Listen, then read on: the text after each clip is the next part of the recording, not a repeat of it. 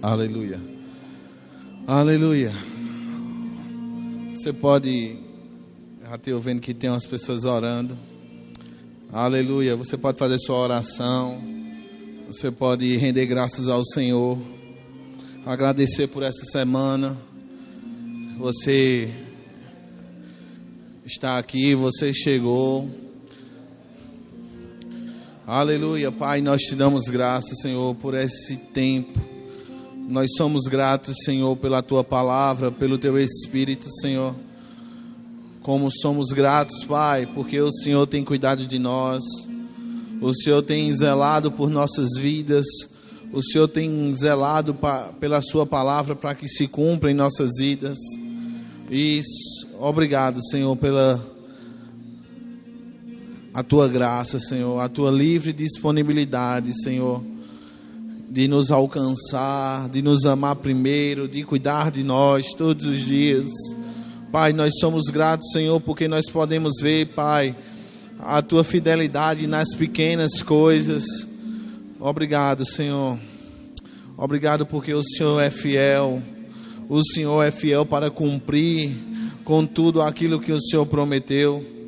Obrigado, Senhor, porque nós não estamos aqui, Senhor, nesse tempo em vão, Senhor. Sabemos, Pai, que existe um propósito para que nós estamos aqui, Senhor, esses dias se expondo à tua palavra, Senhor. Dois anos se expondo à tua palavra, Senhor. Sabemos, Senhor, que existe algo maior que nos espera. E, Senhor, aos nossos olhos naturais nós não podemos nem enxergar nem mensurar, Senhor, mas confiamos em Ti, sabendo, Pai, que se o Senhor nos chamou, o Senhor nos capacita. E obrigado, Senhor, porque essa escola foi com esse propósito, Senhor, de nos capacitar, de nos ensinar, de nos instruir na tua verdade, Pai. E nós te louvamos, Senhor, nós te agradecemos. Ore que serere babamasse. Oh, obrigado, Senhor, porque tu és fiel, Pai. Oh, obrigado, Senhor, por corações conectados, Senhor, com a tua palavra, corações conectados com a tua presença, Senhor. O que seríamos em nós, Senhor, sem essa palavra? O que seríamos os nossos filhos, nossas filhas? O que seríamos, Senhor? de tudo que o Senhor tem nos dado, Senhor. Obrigado, Pai, porque o Senhor é fiel. O Senhor é fiel, Pai. Obrigado, Senhor, porque nós não vamos parar, Senhor, nós não vamos retroceder. Nós vamos continuar, Senhor. Nós vamos, Senhor, seguir a tua vontade. Nós vamos fazer a tua vontade, Senhor. Oh, obrigado, Senhor, que haja o mesmo sentimento em nós do que houve em Cristo. Que, Pai, no nome de Jesus, nós possamos perseverar, Senhor, diante das circunstâncias. Nós te louvamos, Senhor. Nós te louvamos, Senhor. Oh, aleluia. Você pode falar palavras de gratidão, palavras de amor ao Senhor. Eu não sei como é que está a sua vida, mas Deus sabe. E eu sei que o Senhor é aquele que abre portas em lugares improváveis. O Senhor é aquele que dá oportunidades aonde a gente menos espera. Aleluia. Oh, obrigado, Senhor, porque nós podemos confiar em Ti, Senhor. Nós podemos confiar em Você, sabendo, Senhor, que o nosso amanhã te pertence, que o nosso amanhã não importa, porque nós sabemos que você está no nosso amanhã, você está no nosso futuro, você está lá, o Senhor já viu o final, o Senhor já sabe o final das nossas vidas. E obrigado, Senhor, porque nós podemos confiar em você dia após dia, Senhor. Não importa as circunstâncias, não importa o que se levante, não importa o que as pessoas falem ao nosso respeito, não importa as pessoas que venham contra nós.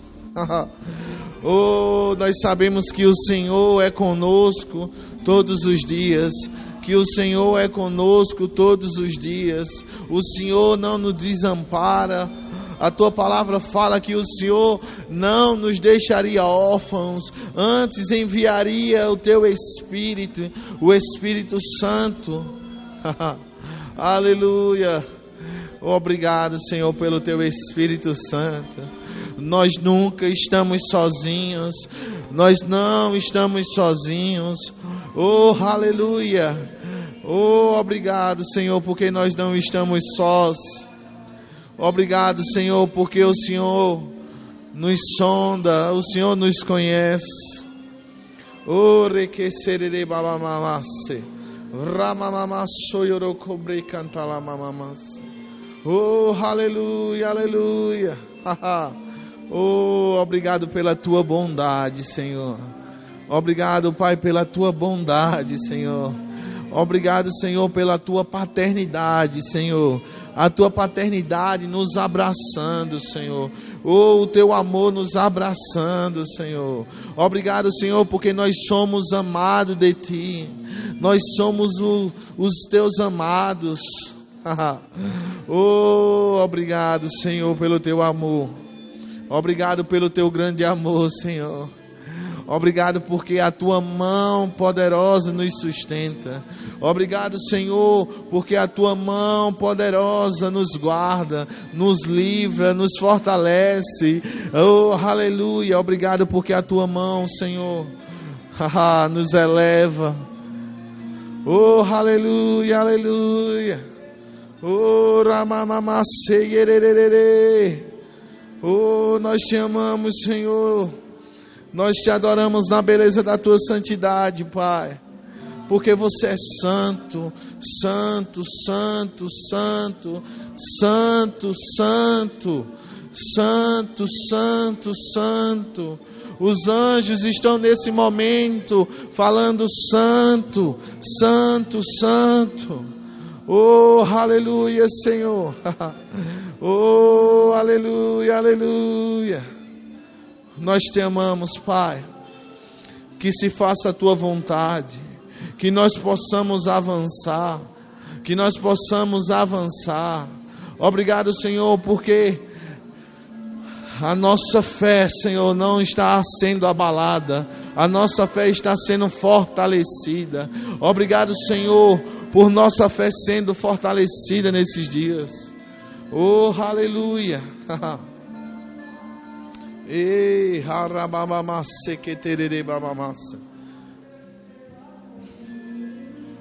Oh, nós te amamos, Senhor. Oh, nós te amamos, Senhor. Obrigado por providência em nossas casas. Obrigado por providência em nossas famílias. Obrigado, Senhor, pelo Senhor intervindo. Obrigado pelos teus de repentes acontecendo em nossas vidas. Obrigado, Senhor. Eu chamo a existência, Senhor, oportunidades portas abertas, ou a tua manifestação, a manifestação da tua glória, do teu poder, Senhor, acontecendo na vida dos meus irmãos. Eu declaro recursos chegando, eu declaro cura sobre aqueles que estão enfermos. Eu declaro no nome de Jesus um tempo de força e refrigério. Senhor, obrigado porque aqui há os teus filhos disponíveis para avançar, oh, os teus filhos disponíveis disponíveis, Pai, para serem exortados, consolados, amados, prontos, Senhor, para avançar naquilo que o Senhor tem para eles. Oh, aleluia! Oh, aleluia! Continua orando, irmão. Ok. Aleluia. Glória a Deus. Graça e paz sejam multiplicadas nas nossas vidas. Vamos ficar em pé. Aleluia. Deus é espírito e importa que aqueles que o adorem, o adorem em espírito e em verdade. Nós não vamos fazer um momento de louvor, mas isso não impede que a nossa atitude seja de adoração a Deus, honrando a oportunidade da unção que Ele tem propósito de nos aperfeiçoar. Então levanta as tuas mãos e faz a tua oração, tendo cuidado de deixar cair por terra toda distração, toda tentação, tudo aquilo que está concorrendo com a palavra. A tua atenção é devida a Deus. Todo o coração, todo o entendimento e toda a força. Levanta a tua voz.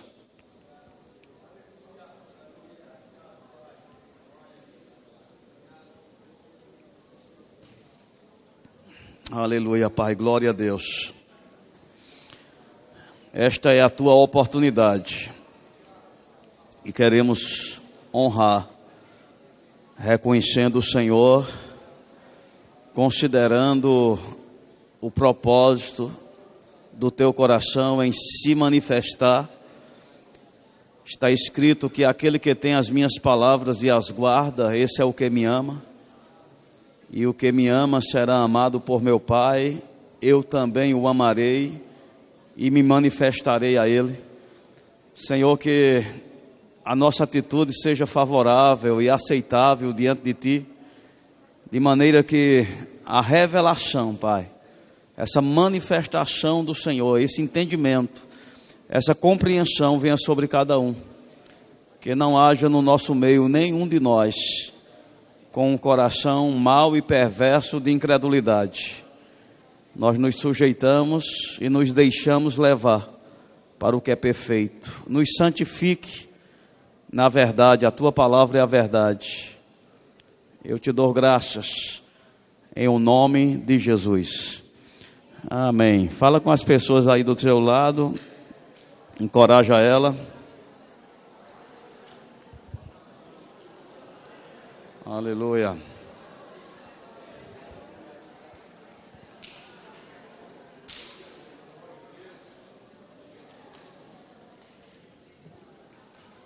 Graças a Deus. Amém. Sejam bem-vindos.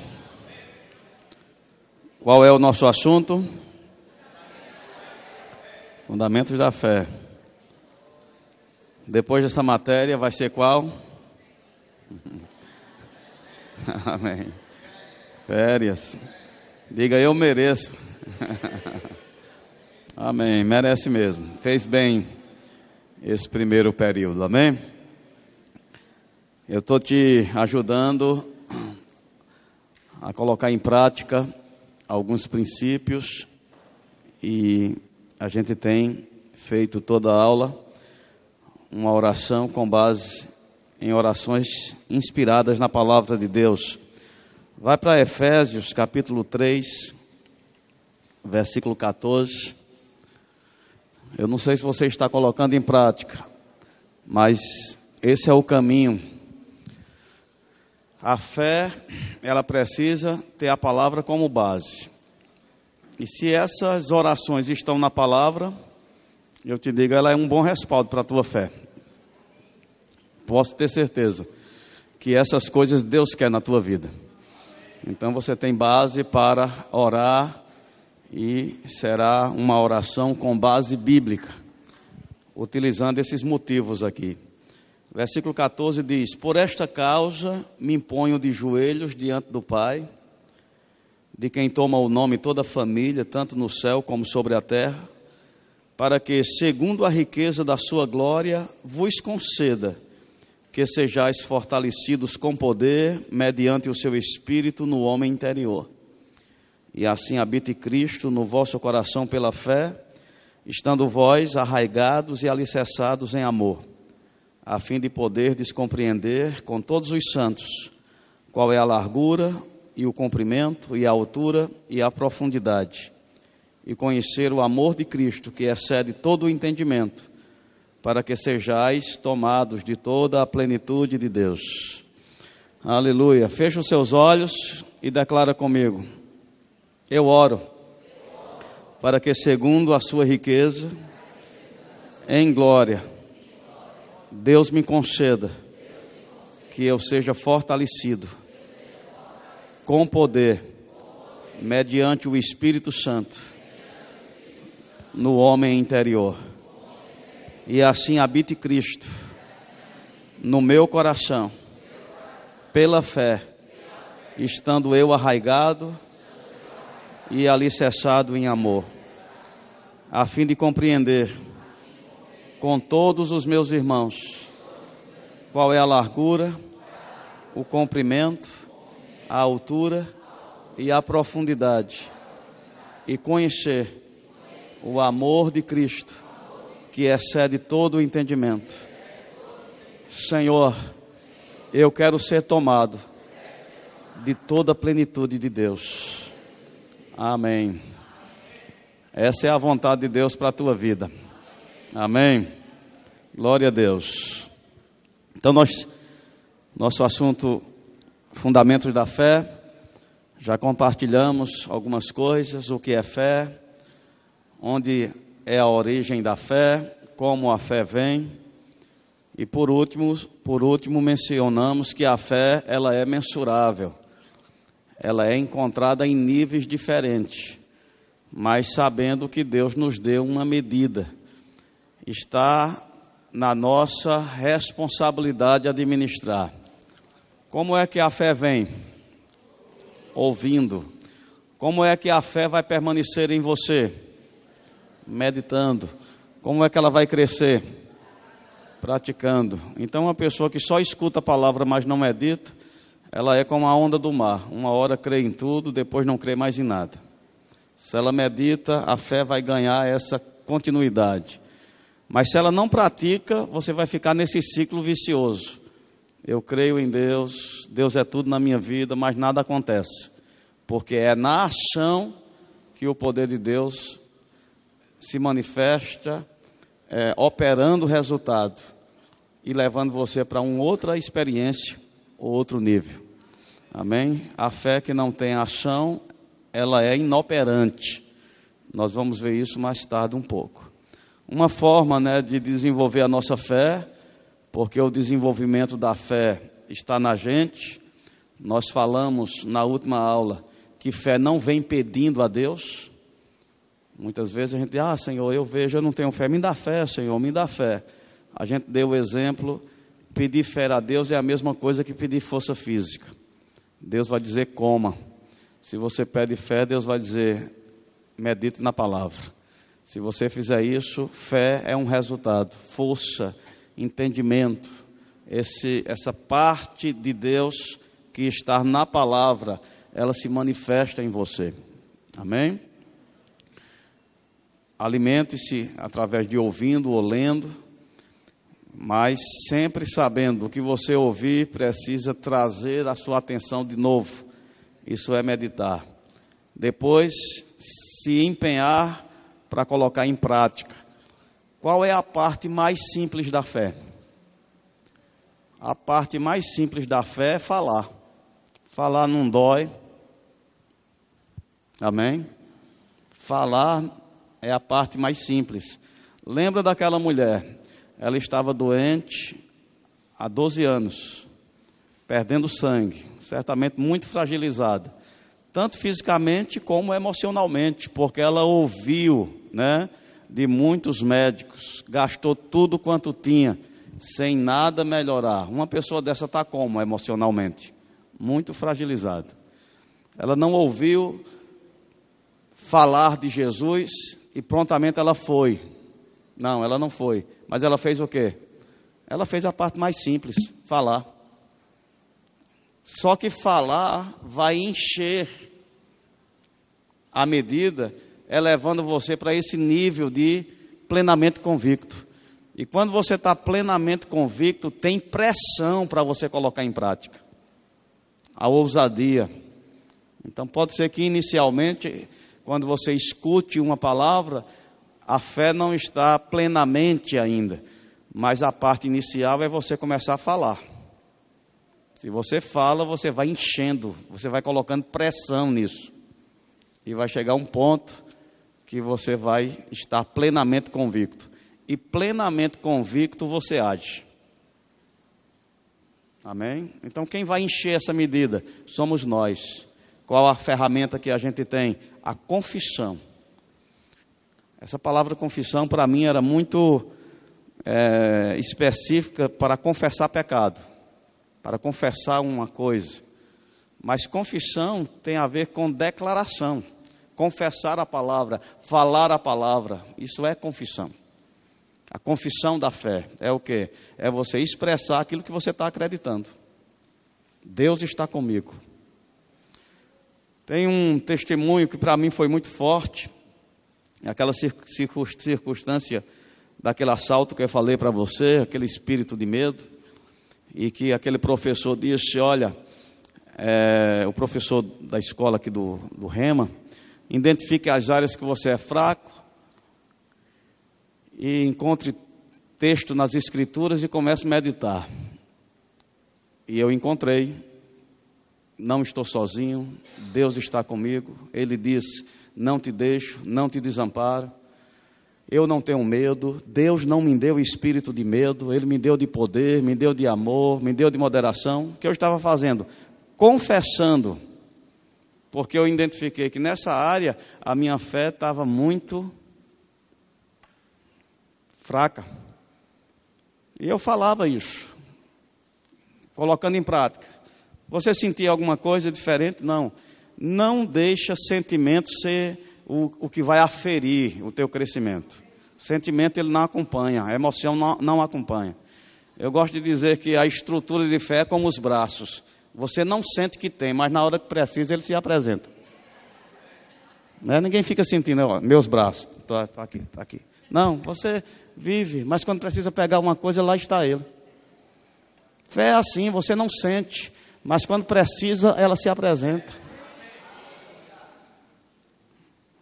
E eu passei algum um tempo, né, um tempo depois, você não tem que saber quanto tempo foi, confessando, e era confessando assim, sentindo, mas falando a palavra, sentindo medo, mas dizendo eu não tenho medo. Estava mentindo? Não, estava falando em linha com a palavra de Deus.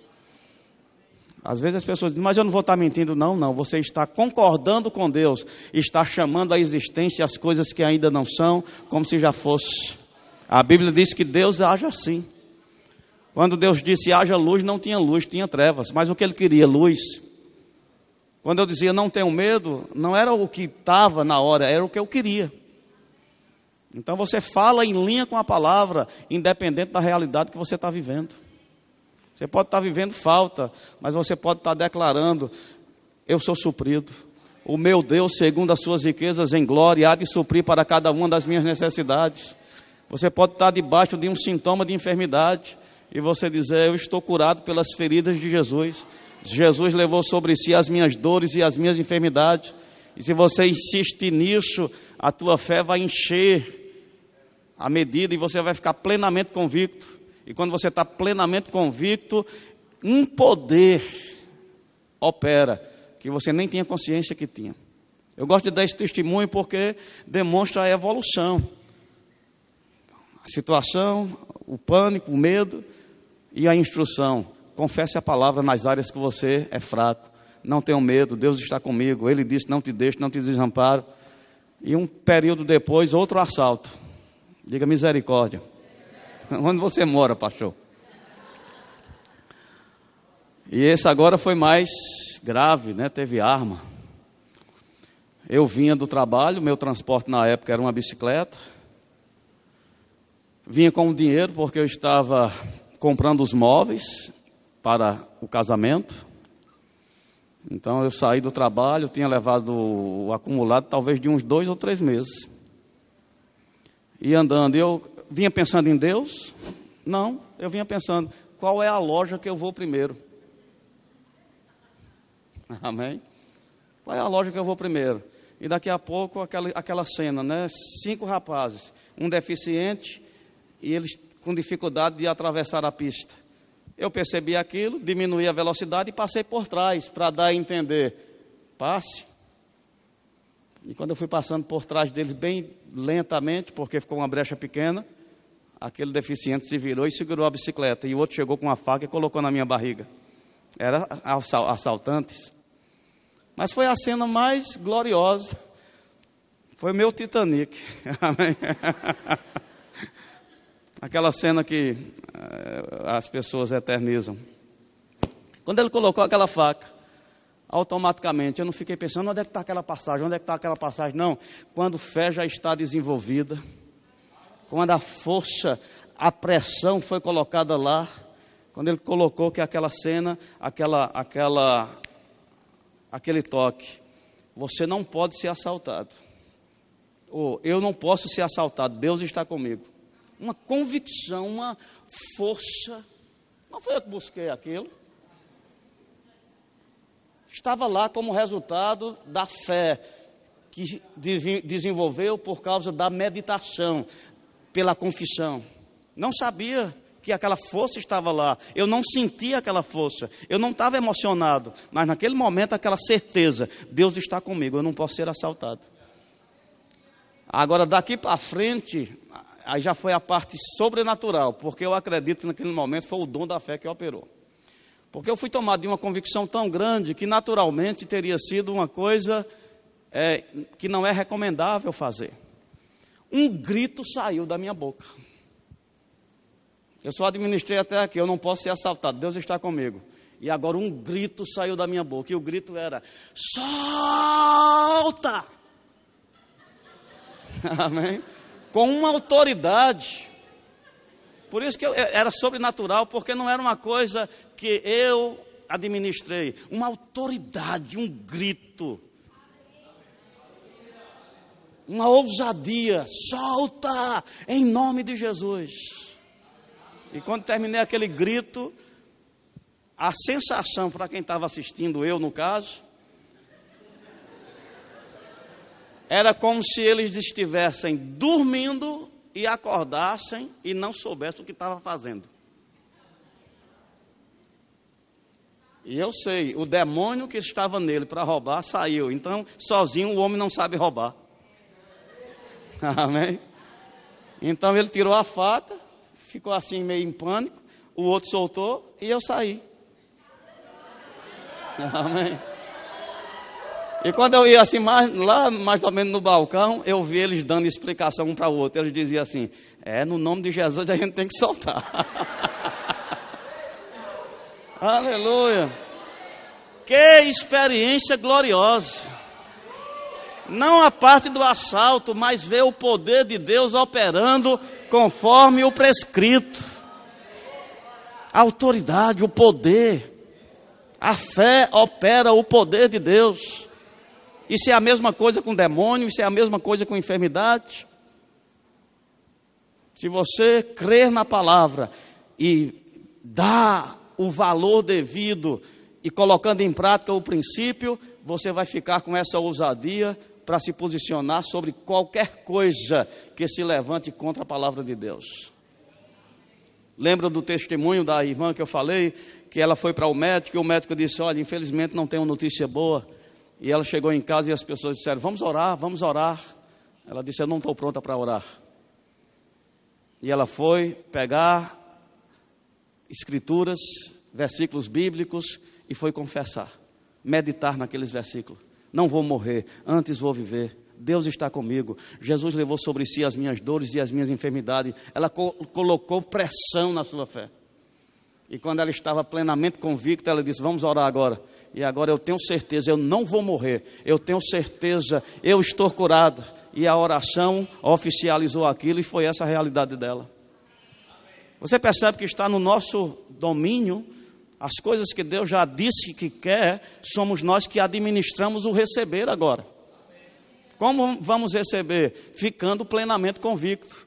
E como é que fica plenamente convicto? Falando de acordo com a palavra de Deus, confessando a palavra, não mudando a confissão, não fazendo como Pedro, pequena fé, Pedro vem, então você começa a agir na palavra, daqui a pouco a circunstância diz, mas não vai dar certo, e você já agora vira, agora não vai dar certo. Não, assim afunda, assim sua experiência não se concretiza. O problema é que a maioria dos cristãos, eles têm a, a fé no nível pequeno, que só inaugura a sua experiência com Deus, mas não chega ao resultado. Porque começa a crer, mas quando o problema se apresenta, muda não vai dar certo, glória a Deus, agora minha vida vai dar certo, Deus está comigo. Quando escutam uma notícia, ah, meu Deus, eu pensava que ia dar certo. Ó, sempre acontece comigo, é por isso que eu digo, já mudou, já afundou, vai ter que começar tudo de novo. Vai ter que dizer, Pai, me perdoa porque eu pequei duvidando, mas agora, vai, agora eu vou me posicionar. Enquanto você não perseverar na confissão, até encher a medida e chegar nessa ousadia, como foi que Abraão atravessou os 25 anos de espera? Diz que ele não enfraqueceu na fé, mas foi fortalecido como? Dando glória a Deus. Fazendo o quê? Falando de acordo com o que Deus disse a ele. Foi assim que Deus disse: Assim será a minha descendência. Assim será a minha descendência. Assim será a minha descendência. Assim será a minha descendência. E ele encheu aquela medida, ficou plenamente convicto, ele não tinha dúvida, é só uma questão de tempo. Assim será minha descendência, assim será minha descendência. Inabalável, porque os que confiam no Senhor não se abala, permanece para sempre. Não é Deus que escolhe pessoas para, para serem assim. Se você nasceu de novo, você recebeu a condição para ser assim, mas vai ser a tua diligência, vai ser a tua responsabilidade. Então a fé ela precisa alimentar, meditar, praticar. E nós falamos sobre o orar em outras línguas. É um assunto que certamente você vai ver mais na frente, sobre manifestações do Espírito e falando sobre os dons espirituais, com certeza vai enfatizar mais sobre a obra do Espírito Santo nas nossas vidas. Logos e rema. Daí você vai entender um pouquinho o nome da escola. Existem duas palavras gregas traduzidas por palavra.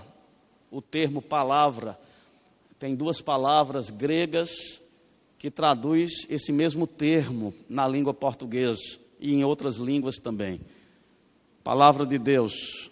São elas logos e rema. Tanto logos a tradução dela é palavra, como rema, a tradução também é palavras. Mas tem uma diferença, e nós vamos estar considerando isso. Logos é a palavra integral de Deus, o Verbo de Deus. A gente vê se referindo a Jesus em João capítulo 1. Vai lá para a sua apostilha, esse texto está lá a gente pode considerar juntamente.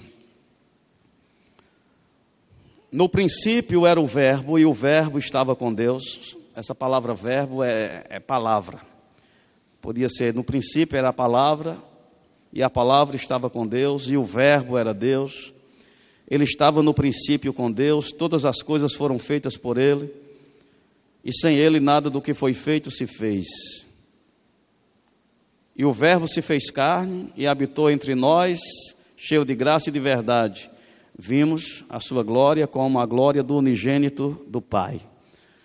Então nós temos esse termo na Bíblia, você pode acompanhar ele em Marcos, capítulo 7, versículo 13. Se você tem aquela Bíblia que vem acompanhada da referência Strong, você pode apertar lá no termo palavra e você vai ver que a tradução nessa ocasião é logos, porque diz respeito aos escritos, às escrituras, aos registros. Amém? Aqui eu tenho o logos de Deus, a palavra de Deus, logos, os, os escritos, os registros. Isso é logos, a palavra de Deus nessa condição.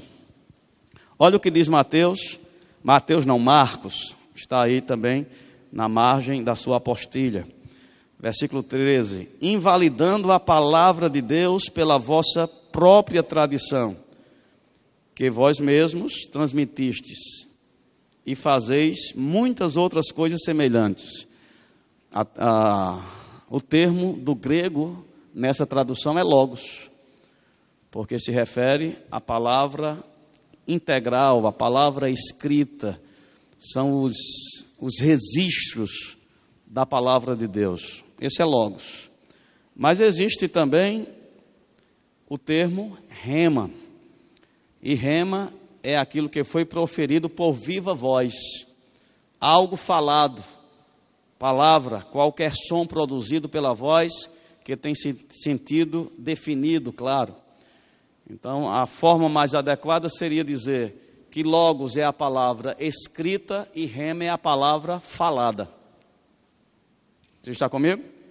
Logos, os registros, e rema, a palavra falada, a palavra revelada, a palavra que ganhou essa, essa voz, amém? Nessa condição de transmissão. Na margem da sua apostila, a gente tem também Efésios capítulo 6, versículo 17, que diz: Tomai também o capacete da salvação e a espada do Espírito, que é a palavra de Deus. Na tradução de Strong, lá é rema, se referindo à palavra de Deus na boca, a palavra de Deus sendo falada, não a palavra de Deus escrita. Satanás não tem medo do Logos. Às vezes a gente pensa, se eu tiver a Bíblia aberta em casa, não entra demônio. Satanás não tem medo do livro. Como eu sei disso? Quando ele estava tentando Jesus, ele não usou um versículo da Bíblia? Qual era o texto que ele usou? O Salmo 91. Que as pessoas pensam, não, o Salmo 91, é, esse é forte. Se você abrir na Bíblia, pega uma Bíblia mais ou menos das pessoas religiosas e veja qual é a página que está aberta lá. Salmo 91. É a página de expulsar demônio. Mas o diabo não tem medo do livro. Quando é que ele tem medo? Quando essa palavra sai da tua boca de um coração crendo. Aí é rema. Amém? Ele citou para Jesus, qual foi o versículo que ele citou? Do Salmo 91. Salta daqui, porque está escrito que será dado ordens aos teus anjos, para que você não tropece em pedra. Quem pronunciou isso? Satanás. Isso mostra que ele não tem medo da letra. A letra mata. Amém? Mas quando a palavra ela é revelada e agora ela dá respaldo para a tua fé e ela sai da tua boca, ela é rema. Ela é tão quanto Deus falando. Eu tive uma experiência e nessa ocasião eu também atribuo que o dom da fé operou por causa das circunstâncias eu estava dirigindo um culto, não era nessa igreja, mas era na época que eu estava fazendo rema, que eu estava debaixo desse processo de confissão da palavra. E na época, é, eu, eu estava responsável pelo culto e tinha uma pessoa ministrando a palavra. E quando chegou na hora do apelo, eu, a gente percebeu, entrou um rapaz. E aquele rapaz demonstrava que estava um pouco perturbado. Os diáconos trouxeram ele e colocaram aqui, bem na frente. E, e aquele irmão pregando e ele ficando agoniado. Daqui a pouco ele se, é, é, era um, ficou possesso de um demônio. E ele se contorcia como uma cobra por debaixo dos bancos. E houve aquele corre-corre de pessoas. E o irmão que estava pregando disse: Irmãos, vamos levantar e vamos orar. E quando eu levantei, que fiquei aqui, e olhei para aquela situação, só veio de novo uma pergunta. No caso do ladrão foi: eu não posso ser assaltado, Deus está comigo. Nesse caso foi: um demônio pode atrapalhar um culto? Me deu indignação que de novo o grito. Eu gosto desses gritos. Amém. Um grito. E o grito veio assim: Ao nome de Jesus, dobre-se todo o joelho. Agora não era uma coisa que eu disse, eu vou gritar. Prepara aí, gente, vou gritar agora, não. Era uma força. Eu só abri a boca, a força veio de dentro. Um grito, e eu gritava: Ao nome de Jesus, dobre-se todo o joelho. E é interessante, quando eu comecei a falar, aquele demônio que estava se contorcendo, ele virou para assim, assim e ficou olhando, gritando em pânico como se literalmente eu estivesse atravessando ele com uma espada. E quando eu terminei de citar aquele versículo, o demônio saiu. O que tinha? A palavra de Deus falada. Era Logos ou Rema? Era Rema, porque era resultado da revelação. Não era, traz uma Bíblia, gente, corre ligeiro uma Bíblia, traga aqui. Onde é o texto? Onde é o texto? Não. Isso aqui é Logos. Isso é logos. É a palavra de Deus também? É. Mas alguém já disse, eu achei interessante, para definir logos e rema. Ele disse: é como arroz. Cru é comida, mas não presta para comer ainda. Cozinhado você come, amém? Então ele disse que o arroz cru é logos. É palavra de Deus? É. Mas ainda não é comestível. Agora, quando cozinha, aí agora você pode.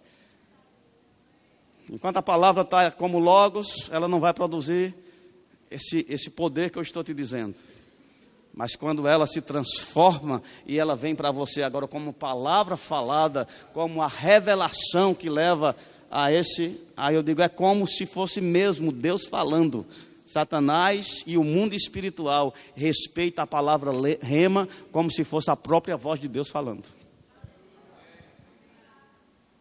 Você está comigo? A palavra de Deus falada, que ganhou expressão, como resultado da revelação, da convicção. Romanos capítulo 10, versículo 17, de sorte que a fé vem pelo ouvir e o ouvir pela palavra de Deus. Esse termo aí também é rema. Mateus capítulo 4, versículo 4, Jesus, porém, respondeu: Está escrito, nem só de pão vive o homem, mas de toda palavra que sai da boca de Deus. Esse termo aqui também é rema, palavra falada. Amém? Como transforma logos em rema? Como a gente transforma logos em rema? Confessando? Alguém já disse assim: fique cheio do logos através da meditação. E quando houver a necessidade, o Espírito de Deus vai levantar rema na tua boca. Amém? Agora, jamais você vai ter rema se você não colocou logos.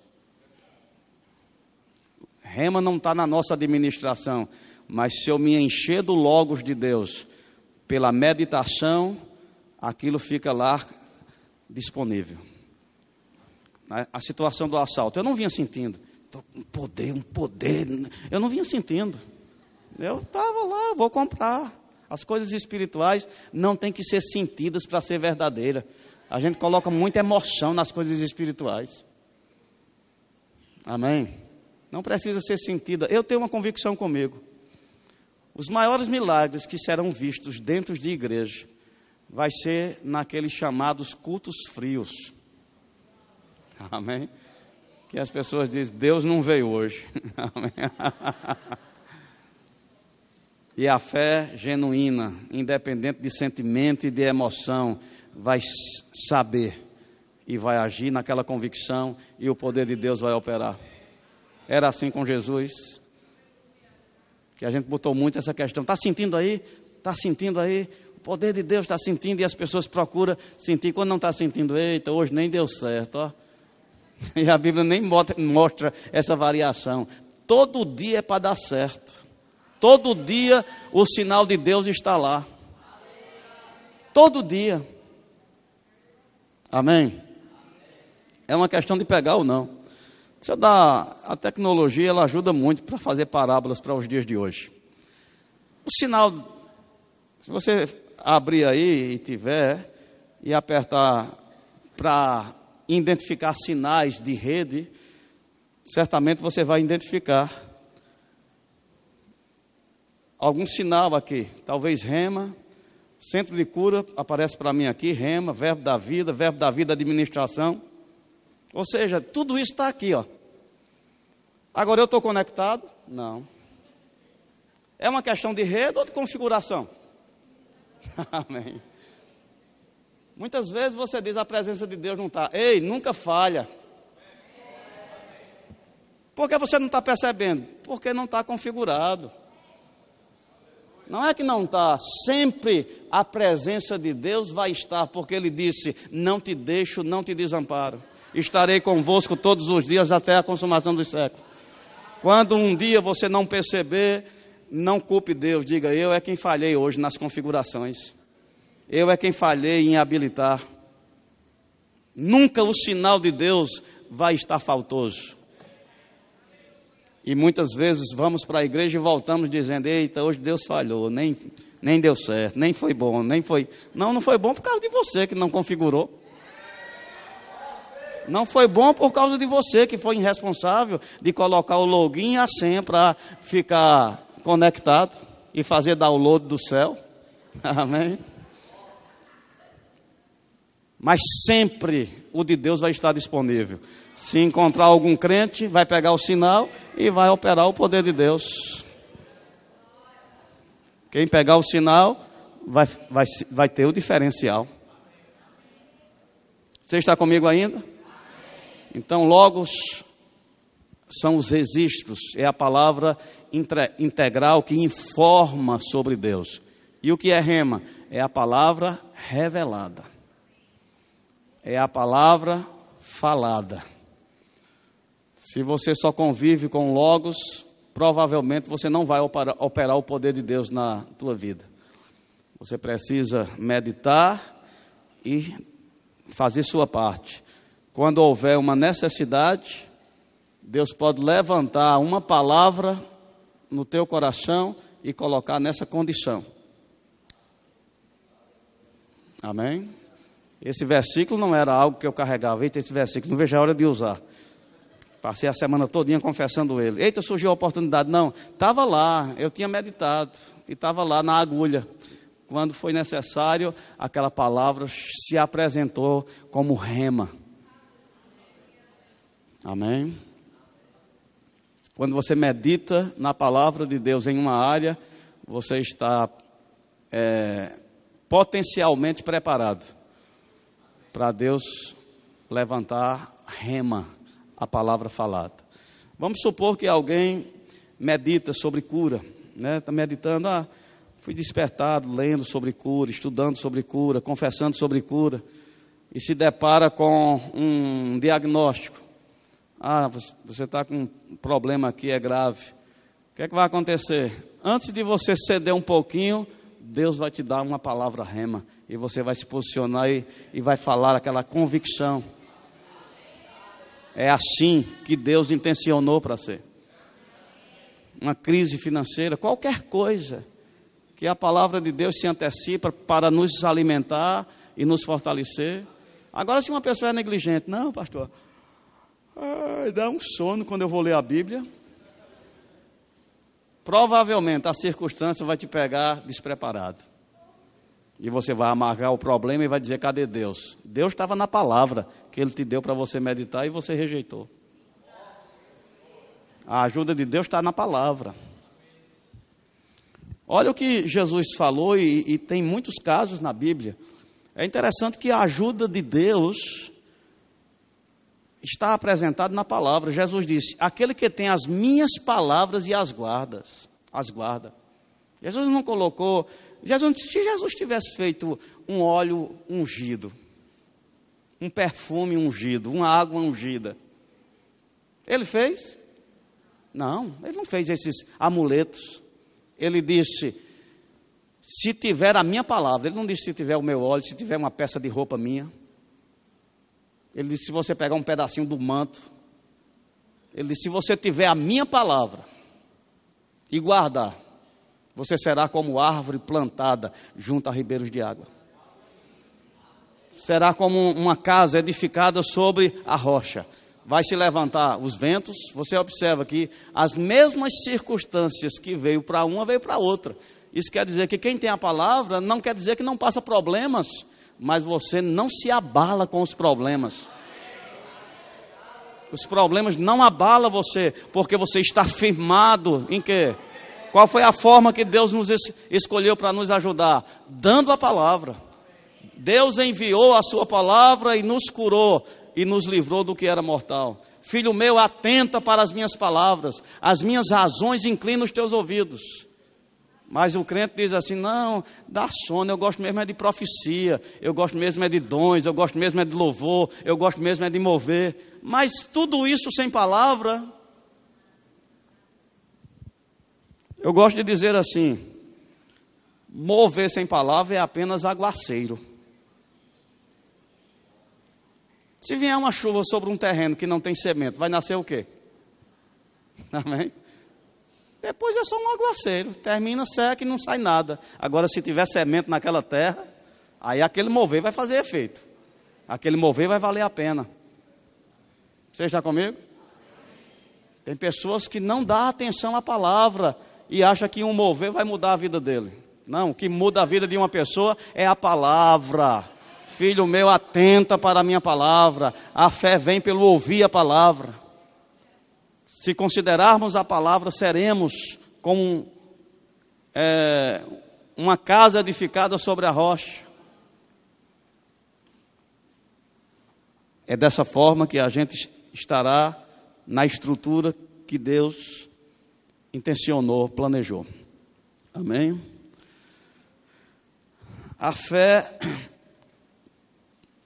pertence ao coração. Esse termo coração, na Bíblia, ele vem para destacar a parte central do homem. Não é o músculo de pulsar o sangue, não. Amém? Coração na Bíblia diz respeito à parte espiritual do homem. Pode ser coração, o homem espiritual. Amém? Espírito. Esse é, é, esse é o sentido. Porque é no coração onde a fé é compartilhada. E a gente precisa entender a, a diferença de crer com a cabeça e crer com o coração.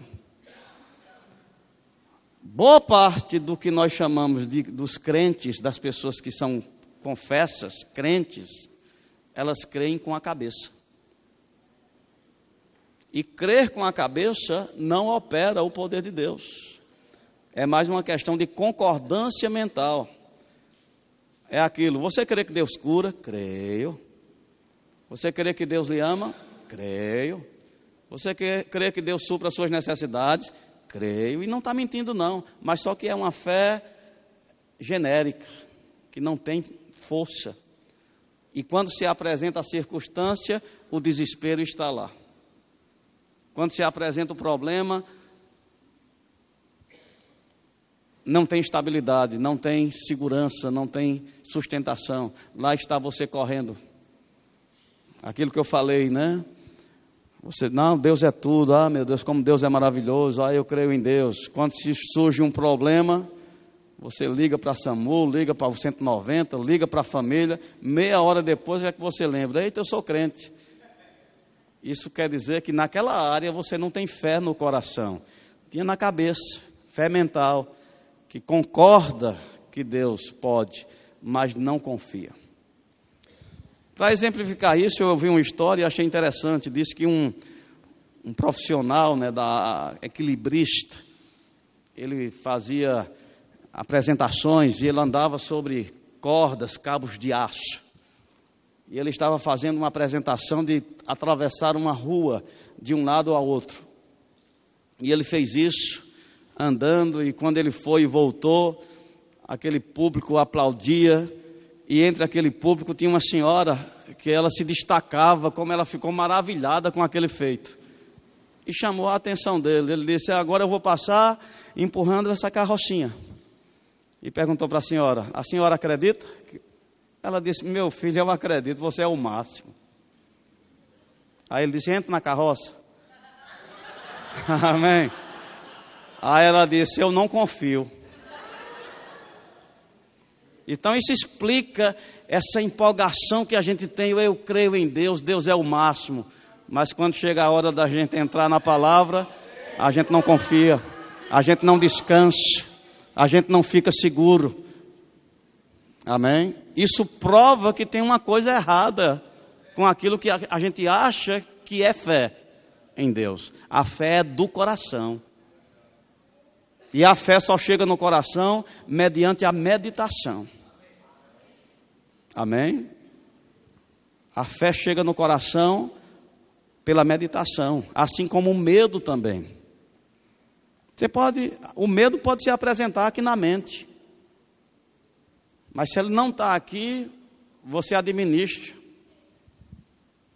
Minha menina, quando era menorzinha, Isabel, ela dizia assim: Papai, eu estou com medo.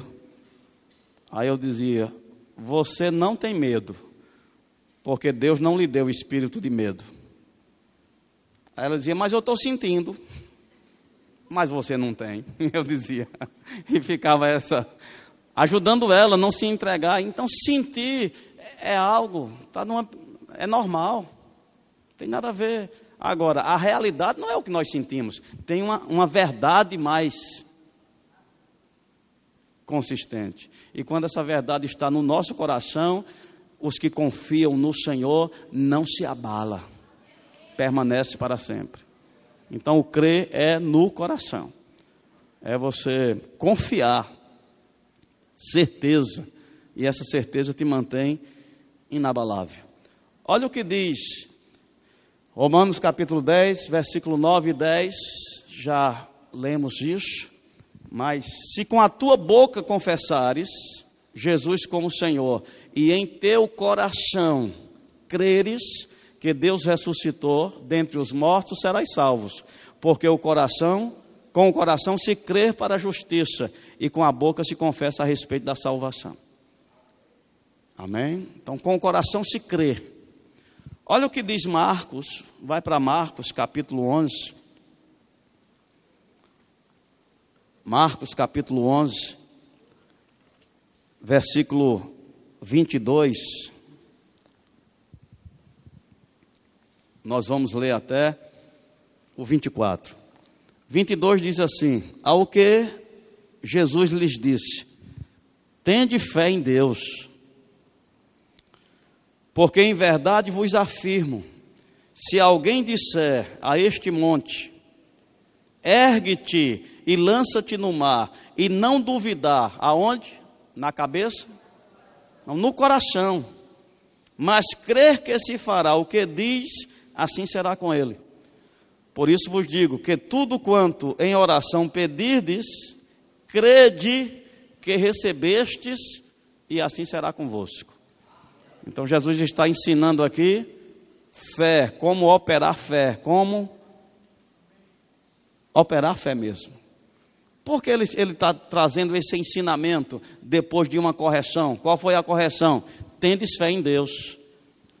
Por que ele está corrigindo? Porque os discípulos evidenciaram ausência de fé.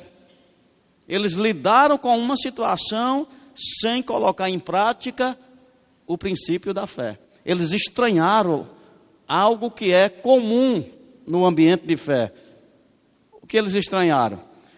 É aquela situação da figueira, que Jesus foi até ela para ver se tinha fruto. Não encontrando fruto, Jesus disse: sempre lembre que fé está relacionada a falar. Se você visse alguém hoje falando com uma árvore, você chamava ele de quê? Amém.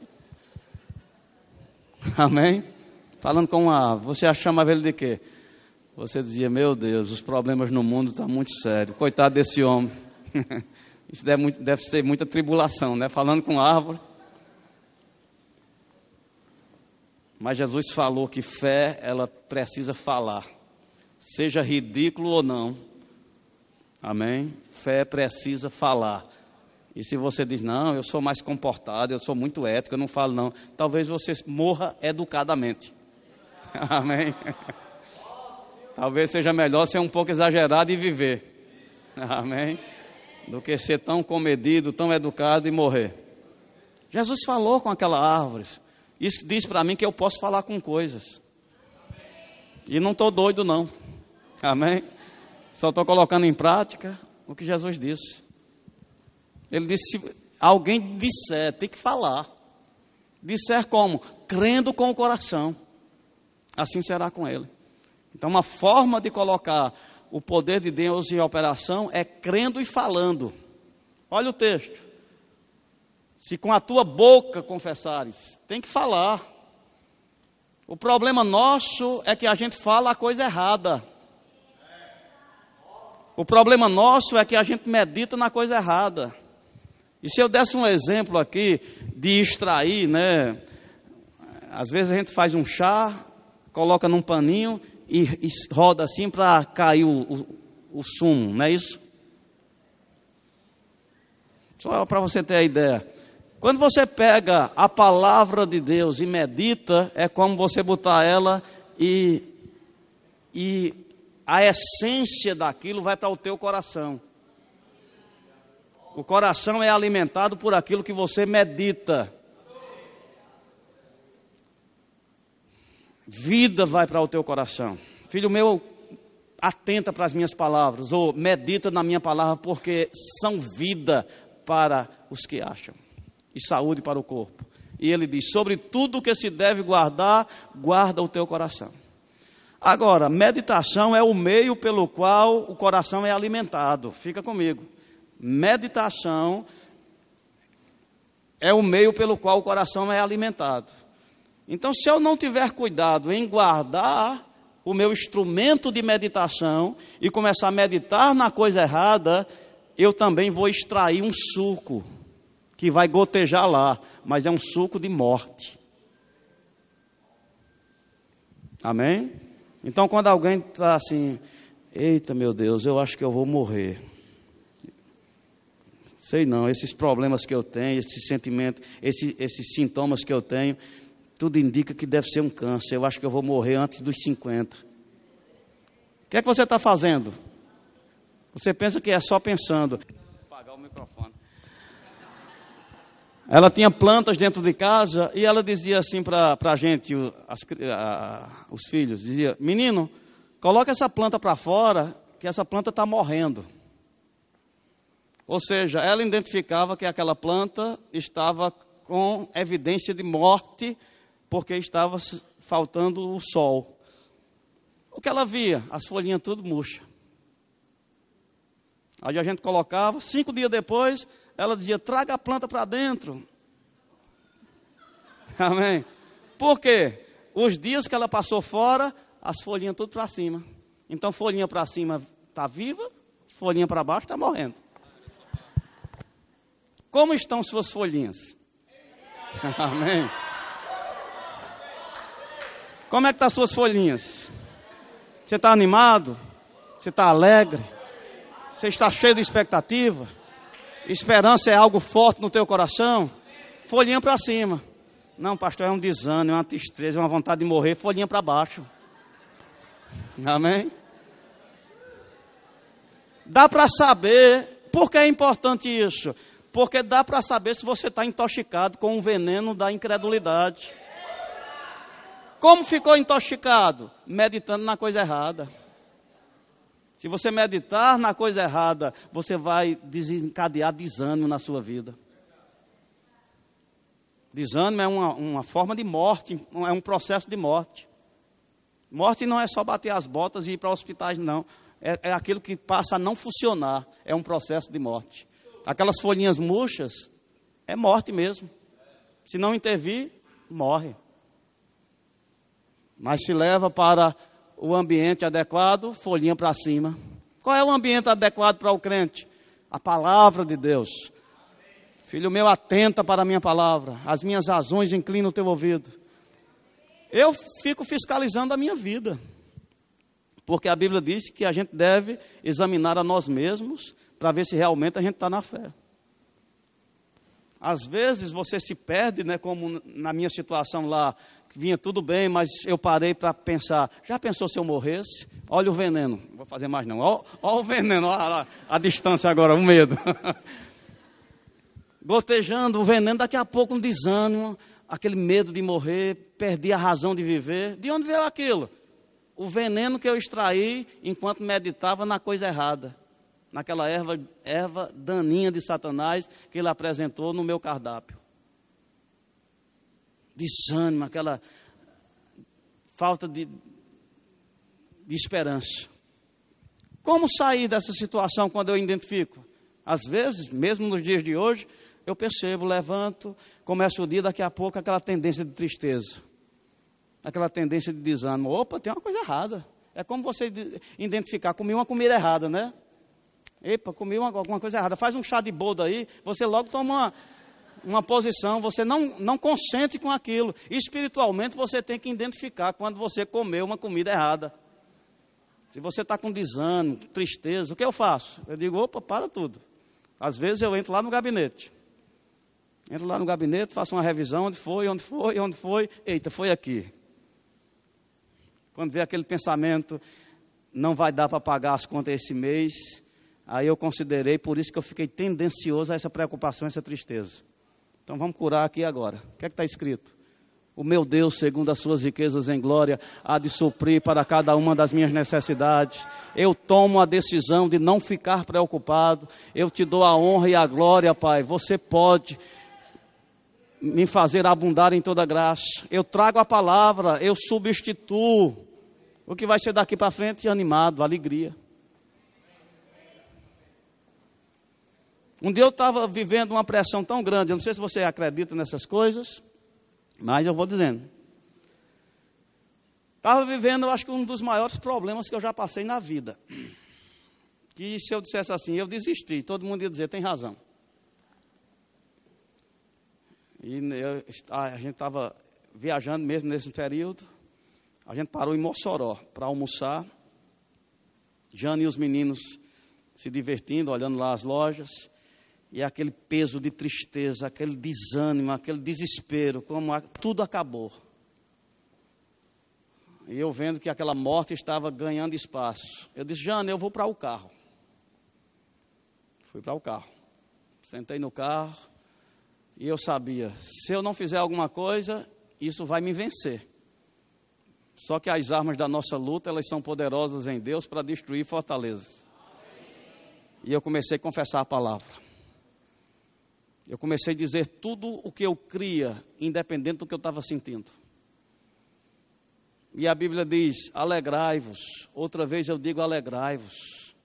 Seja a vossa equidade notória a todos. E como se alegrar? A Bíblia manda. A Bíblia não diz se puder, a Bíblia diz alegrai-vos, porque a alegria é uma expressão que você está crendo. Quando você está crendo, duas características vão estar lá: alegria e força alegria e força. Então eu confessei a palavra, declarei: não vou morrer, antes vou viver. Eu não estou sozinho, Deus está comigo. Eu falei isso várias vezes. E depois que eu falei, aquele suco de vida gotejando no meu coração foi aquecendo. Uma força começou a chegar, uma esperança começou a brotar. E pela fé eu comecei a colocar em prática. Eu comecei a rir. Agora, quem olhasse para mim dizia ele está chorando. Mas eu estava administrando o riso. você já. É a coisa mais engraçada do mundo, é você rir chorando. Amém? É as circunstâncias querer que você se derrame em lágrimas e você dizer: Eu vou parar esse processo agora. Eu vou andar na contramão disso. Está comigo o poder da administração. Eu creio em Deus. E a palavra diz: Alegrai-vos então eu tomo a decisão de me alegrar em quê? No problema que eu estou passando, não me alegrar na palavra, me alegrar na resposta, me alegrar na esperança. Eu vou te dizer, levou mais ou menos uma hora, uma hora e meia. Mas o resto da minha viagem, eu estava debaixo daquele suco de vida que eu extraí naqueles momentos de submissão à palavra uma instrução da parte de Deus veio para mim para lidar com aquele problema. E eu te digo, eu passei dele, estou aqui. Amém. Amém. Poderia ter sido derrotado, Satanás poderia ter prevalecido, mas colocando em prática esse princípio, crendo com o coração, falando com a boca, independente das circunstâncias identificando, minhas folhinhas estão para baixo, eu vou deixar morrer? Não, vou botar no sol, eu vou botar na palavra, eu vou restaurar a força. Eu não tenho dúvida, gente, o problema de pessoas nascidas de novo estarem tendo os, tendo os mesmos problemas que tem no mundo, como depressão, é porque a gente não está fazendo uso do, dos recursos que a gente tem. Porque se um crente não relaxar naquilo que ele começa a meditar, ele não tem como ficar deprimido, não.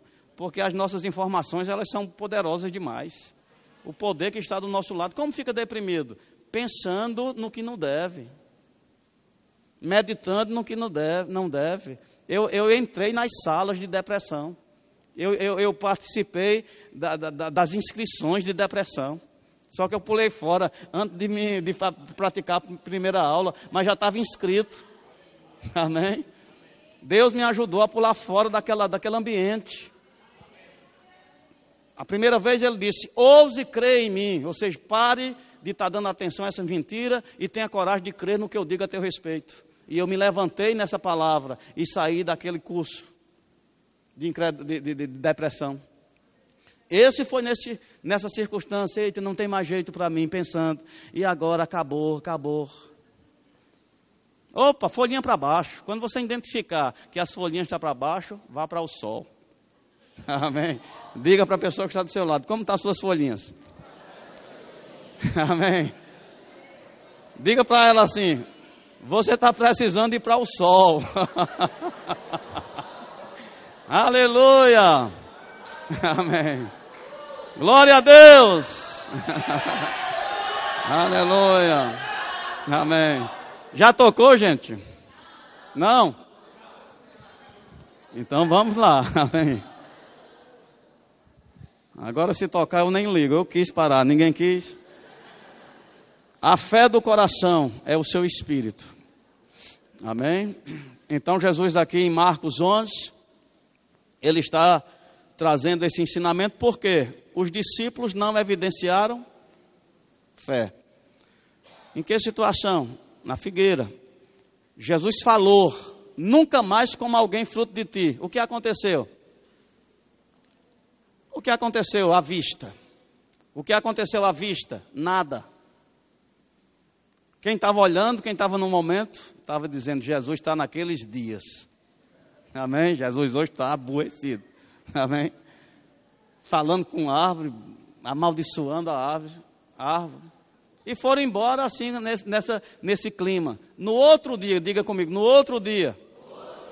Quando eles voltaram e viram, agora viram, a árvore seca, disseram: Senhor, Senhor, a árvore não secou mesmo. Jesus disse: Como é? Amém. Vocês estão. Eu, eu tive certeza que ela secou ontem. Amém. E vocês vêm para mim admirado hoje, é isso aí que Jesus está corrigindo. Você só acredita quando vê. E fé acredita quando fala. É essa correção que Jesus está trazendo aqui. Os discípulos acreditaram, agora não acredito mais não, né? Tocou não, né, gente? Tocou. Brincadeira, vamos, vamos para o intervalo. Amém. Aleluia.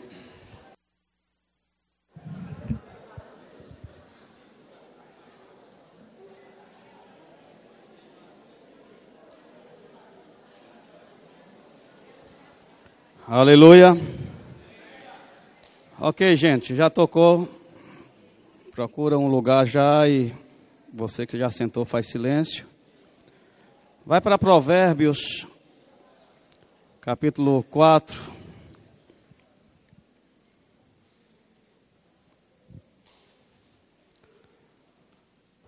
Versículo 20.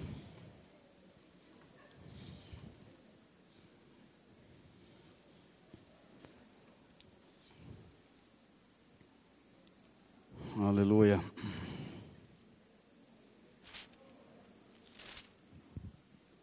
Ok, diz assim, versículo 20: Filho meu, atenta para as minhas palavras, aos meus ensinamentos, inclina os ouvidos, não os deixes apartar-se dos teus olhos, guarda-os no mais íntimo do teu coração porque são vida para quem os acha e saúde para o seu corpo.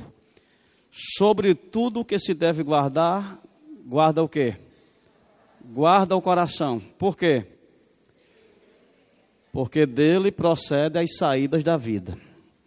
Então você hoje já sabe, o que você medita vai para o teu coração. Se você meditar na coisa errada, morte vai para o teu coração. E a forma de morte se, manifestar é tristeza, é medo, é preocupação, é desânimo, é tristeza. Quando você perceber que essas coisas estão lá, pode concluir: eu andei meditando na coisa errada. Amém? A palavra não produz esse resultado. Quando você medita na palavra, qual o que vai resultar? Força, esperança, alegria, ânimo. Faz o teste. Quando a gente pega a palavra de Deus e a gente medita, qual o resultado daquele momento de meditação? Alegria, força, esperança. É isso que a Bíblia está dizendo. Cuidado o que você coloca diante da sua atenção. Então a gente tem a Bíblia e diz a palavra de Deus é tudo, mas o que a gente anda pensando e conversando consigo mesmo é com a munição de Satanás. E depois não sabe. Porque eu sou crente e ando tão desanimado? Meditando na coisa errada. Porque se meditar na palavra não fica desanimado. Ah, porque eu sou crente e ando tão triste? Meditando na coisa errada. Porque meditar na palavra não dá tristeza, traz alegria. Você está entendendo? Quem vai fazer isso por você? É Deus? Não, essa parte não pode ser Deus. Amém? Essa é a parte exatamente que, que evidencia que você está escolhendo Deus. Filho meu, atenta, presta atenção à minha palavra. Por isso que se faz necessário a gente tomar conhecimento, ouvindo, lendo, tendo interesse, porque é vida para os que acham é saúde para o corpo. Está na nossa responsabilidade, amém? Então volta lá em Marcos, capítulo 11. Marcos 11, 23. Porque eu vos afirmo: se alguém disser, na fé envolve falar. Se você diz, não, eu, eu creio, eu tenho, eu tenho convicções no coração. Mas se você não fala, o processo de fé não foi, não começou. É a mesma coisa de você ter uma semente na mão e dizer, não, essa semente aqui ela é uma semente muito boa, essa semente aqui é, é de primeira, essa semente aqui ela tem vida dentro dela, é uma espécie maravilhosa, é uma semente que vem de uma seleção. Tudo isso que você está falando é verdadeiro mas você não consegue extrair a vida que você está falando sem você colocar o processo para operar. Você tem que plantar essa semente. Ou você vai falar, falar, falar e nunca vai colher aquilo. O processo só começa quando você planta. Aí aquilo que, que ela tem, ela vai conseguir manifestar. A palavra de Deus é tudo que você acredita mesmo. Mas o processo só começa quando você dá o primeiro passo. A parte mais simples da fé é falar. Falar não dói. Custa falar certo? Não custa. Custa você dizer assim, vai dar certo, eu vou conseguir. Custa. É a mesma coisa de falar errado. É uma desgraça. Vai acabar tudo no fogo. Amém? É a mesma coisa. Só que para falar assim, você está na influência do mundo. Você está dando ouvido a um inimigo de Deus que fala é oposição. Ser da fé é ficar do lado de Deus. Deus disse, eu creio, está decidido. Você sabe que é constrangedor hoje ser direito, ser certo, ser honesto, falar positivo ou falar de acordo com o que a palavra de Deus fala? É um lugar público, num ambiente de trabalho, na sala lá, se você trabalha com umas três ou quatro pessoas, e eles vão dizer: Tu viu o jornal ontem? E é interessante que as coisas da carne, do mundo, você sempre fala com a boca torta. Né? Eu tenho uma tese, né? Quando você entorta a boca para falar uma palavra, aquilo é da carne. Que as coisas do Espírito você fala com a boca bem normal. Amém? Amém. Obra da carne. Amém. Diga, falar com a boca torta é obra da carne. Acaba, ó a boca torta. E lá um fala E outro diz, rapaz, com esse salário de miséria que a gente ganha aqui. E outro fala, e você fica lá. E às vezes, para a gente não ser tão diferente, a gente diz é mesmo. E a gente entra num assunto que nem concorda de verdade. Só para não ser estranho. Mas está na hora da gente se posicionar do lado de Deus. Não importa o que estão dizendo, você fica do lado de Deus, vai dar certo. A bênção do Senhor, ela enriquece e com ela não vem desgosto. Porque a Bíblia diz que um dia vai ser visto a diferença entre quem serve a Deus e quem não serve. Fala certo não dói. Amém? Fale de acordo com a palavra. E um dia você vai entrar na realidade que você está crendo. Então, tem que, é para falar. Ficar calado contraria o princípio da fé. A fé crê com o coração, fala com a boca. E crê que se fará o que diz, assim será com ele.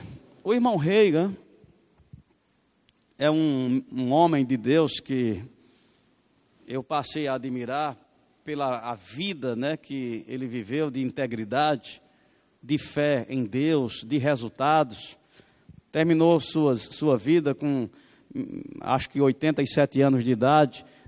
Esse percurso que ele teve em toda a sua vida, sem manchar, sem contrariar o propósito de Deus, pôde dizer também, como Paulo, combati o bom combate.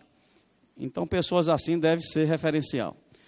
E ele fala de como começou essa questão da, do crer e foi despertado para essa esse princípio né, de crer e confessar. Ele era doente, ele tinha uma doença do coração e uma paralisia. Ele estava com 17 anos de idade. E ele ficou um ano e seis meses numa cama.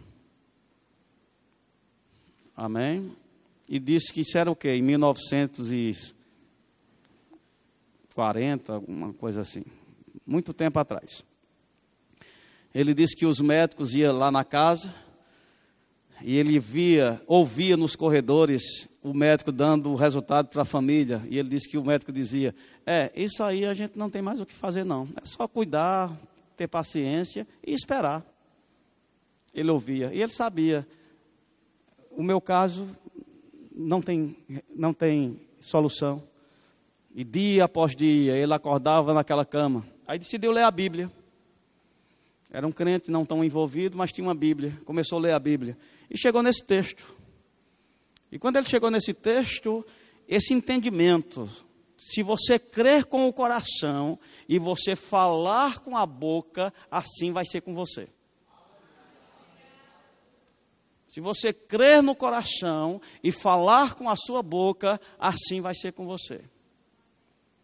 E conclui: Por isso vos digo que tudo quanto em oração pedirdes, crede que recebestes, e assim será convosco. Então qual era o problema dele? Uma paralisia. Qual era o problema dele? Um problema sério do coração. E ele decidiu colocar em prática. Ele primeiro fez um apanhado, porque ele disse que o diabo chegava dizendo: Mas isso é se fosse a vontade de Deus, mas não é a vontade de Deus lhe curar. Então ele passava alguns dias pensativo, depois ele encontrava versículos que dava sustentação, que era vontade de Deus curar a todos. Então ele voltava a ter esperança de novo. Mas chegou um dia que rema, né? A palavra falada, a revelação chegou ao coração dele e ele tomou posse desse princípio. Se crer com o coração e falar e disser o monte que Jesus está falando aqui, quem já precisou transportar um monte? Aqui. Não, Jesus só está dizendo: o poder da fé é tão grande, se for o caso de precisar transportar um monte, a fé é capaz. Ele não está dizendo, ande transportando um monte. Não, não tem necessidade. Agora, teve necessidade de tirar a força do fogo. A fé operou? Operou. Eles andaram no meio de uma fornalha sem se queimar. Teve necessidade do mar abrir. Funcionou? Funcionou. Então é só Jesus dizendo: se precisar, a fé, ela pode até isso. se você precisar, porque tudo é possível que crê. Então ele não precisava transportar o monte, mas o monte dele era aquele problema de saúde. E ele começou a falar, crendo com o coração: Eu estou curado. Pelas feridas de Jesus eu estou curado. Eu declaro, eu estou curado. Eu creio no meu coração, eu estou curado. E ele falava isso dia após dia, dia após dia. Eu estou curado. Obrigado, Senhor, porque eu estou curado. Pelas feridas de Jesus. Jesus levou as minhas dores e as minhas enfermidades. Eu creio no meu coração e eu falo, eu estou curado. Não lembro de quanto tempo ele levou, semanas e meses. Mas um dia ele acordou. E quando ele acordou, veio essa instrução: se você está curado, o que é que você está fazendo na cama? Amém? Como foi que a mulher do fluxo de sangue, não é a mesma coisa? Ela ouviu falar de Jesus e ela dizia: se eu tocar nele, eu ficarei curado. Se eu tocar nele, eu ficarei curado. Se eu tocar nele, eu ficarei curado. Um dia ela acordou e ela concluiu: se eu tocar nele, eu ficarei curado. O que é que eu estou fazendo aqui? Porque quando você confessa, você enche a sua medida de convicção. E agora você está pronto a agir em coisas mais difíceis. A parte do falar é a mais simples, mas se você fala com insistência, você vai encher essa medida e vai te levar para outro nível de prática. E aquela convicção foi tão forte que quando a convicção vem, gente, ela, ela até parece ser irresponsável. Mas se é de Deus e está vindo como resultado do princípio da fé, eu digo: o que crer não será confundido. Ele diz que pegou as pernas com a sua mão, porque lembra, ele tinha paralisia. Pegou as pernas com a mão e colocou para fora da cama. E fez força com o corpo e pulou no chão. Amém. Até a, a, esse momento ele não sentia cura, porque às vezes a gente diz, se eu, se eu sentir, aí eu faço. Aí não é fé. Fé é convicção. Antes de qualquer coisa, ainda está evidente. É o que Jesus falou para a figueira. Nunca mais como alguém fruto de ti. E foi embora sabendo. Está resolvido, aconteceu. Tinha alguma folha murcha? Não. Tinha alguma evidência que morreu? Não. Por isso que os discípulos achou, não aconteceu nada. E no outro dia ficou maravilhado, porque eles só conseguiram acreditar quando viram. Isso não é fé. É por isso que Jesus disse: tende fé em Deus. Isso que vocês estão tendo aí não é fé, não. Fé é você falar e crer que se fará o que diz. Assim vai ser com você. E diz quando o pé dele tocou no chão, ele disse que começou como se fosse um calor do fogo, dos pés, calor do fogo, um calor dos pés até a cabeça. E quando ele percebeu aquele calor, ele encontrou força nas pernas e andou até a janela. Ele andou até a janela, depois voltou e se deitou e não disse nada a ninguém.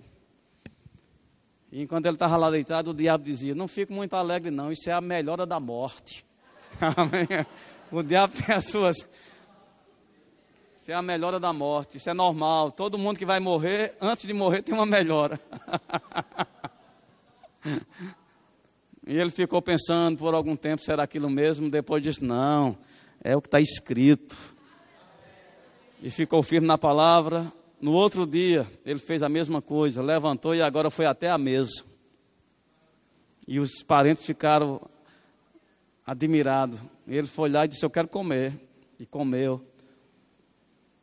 Aí ele conta que, alguns meses depois, ele disse: Eu vou arrumar um emprego. Ele tinha tudo para dizer: Eu sou um coitadinho, sou um doente da família. Quem vai me ajudar? Ele disse: Eu quero um emprego porque eu não estou doente. Amém. Agora, fraco ter passado 16, 16 meses acamado, paralisado, um problema no coração. Não, cuidado, tem que fazer agora. Não, ele foi curado pelo poder de Deus, não foi por recomendação. Então ele arrumou um emprego de quê? Na agricultura, arrancando plantas. Ele disse que muitos, muitas pessoas normais no final do dia dizia: amanhã não vem mais não, porque era serviço pesado. E ele confessava a palavra: tudo posso em Deus que me fortalece. Deus é a minha força. Amém. E ele voltava no outro dia e estava lá. Ele disse que muitos que começaram com ele saiu e ele ficou, porque ele confessava: Eu estou curado. O Senhor é a força da minha vida. Com quantos anos ele morreu? Ele estava com 17. Ele morreu com 87. Faz as contas. Altamente bem sucedido. Cumpriu o propósito que Deus tinha para a vida dele. Porque teve coragem de colocar em prática o princípio da fé. Como é o princípio da fé? Creio, por isso falei. Eu falava com um irmão aqui. Às vezes você pensa que as coisas da fé é automático. É, não, vou falar. Para a semana já está tudo resolvido. Ei, muitas vezes nós vamos passar anos colocando em prática um princípio, para lá na frente você ter o resultado. Mas quando você está crendo, você fica firme, você continua colocando em prática. Ele mesmo, ele ensinava sobre fé, mas ele disse que a, a, a situação dele financeira era bem precária. O carro dele, o pneu, os pneus estavam num estado de calamidade. Quando ele ia fazer uma viagem, ele tinha que crer para não ter nenhum acidente. Quantidade de dinheiro pouco para colocar combustível, ele precisava crer, dizer, Senhor, eu vou colocar isso aqui, mas vai dar para ir e voltar. Amém. Ou seja, era um momento que as coisas não estavam fluindo ainda, mas ele não mudou sua confissão. Ele não começou a falar o que estava vendo, isso é uma desgraça. Vivo pegando o evangelho, mas vivo uma miséria dessa. Não, ele não falava. Ele falava: O meu Deus há de suprir para cada uma das minhas necessidades. Eu sou próspero, eu sou abençoado. E declarando o que ele acreditava, não o que ele estava vendo. Um dia ele entrou naquilo. Um dia ele chegou na colheita. Um dia o seu cativeiro mudou. Um dia ele começou a colher as sementes que ele decidiu plantar. Um dia aconteceu comigo mesmo. Eu estava no interior ajudando meu pai. Eu não sei como eu cheguei naquela situação. Eu acho que foi correndo atrás de algum bicho. Eu entrei pelo ímpeto. Quando eu percebi, eu estava no meio de um plantio de carrapicho. Você sabe o que é carrapicho? Então você olhava para ali era carrapicho, para ali era carrapicho, para ali era carrapicho. E agora, sair do carrapicho? A calça chega, estava assim de cima a baixo, furando, e você já andava assim. Agora fica comigo. Imagine eu, diante daquela desgraça de vida, começasse a arrancar carrapicho e continuar plantando para minha frente, falando. Isso é uma vida desgraçada. Arrancando carrapicho e jogando para minha frente. Quando eu ia sair de carrapicho? Nunca.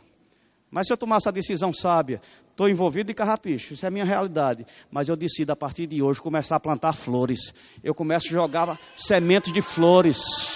Eu começo a falar, não importa o que eu estou passando, eu vou plantar sementes de funcionamento, sementes de vida, sementes de funcionamento. Um dia, sem você perceber, você vai dizer: Oxe, parou de furar, que cheiro agradável. Amém. Você entrou noutra colheita porque você decidiu semear outra coisa. Mas tem pessoas que estão tá mergulhadas em morte e continuam falando morte. Isso é uma desgraça. Vai acabar tudo no fogo. Quando é que você vai sair disso? Nunca. E não tem nada a ver com Deus que não vai com tua cara. É porque você se recusa a colocar em prática o princípio da fé. Crie, por isso falei.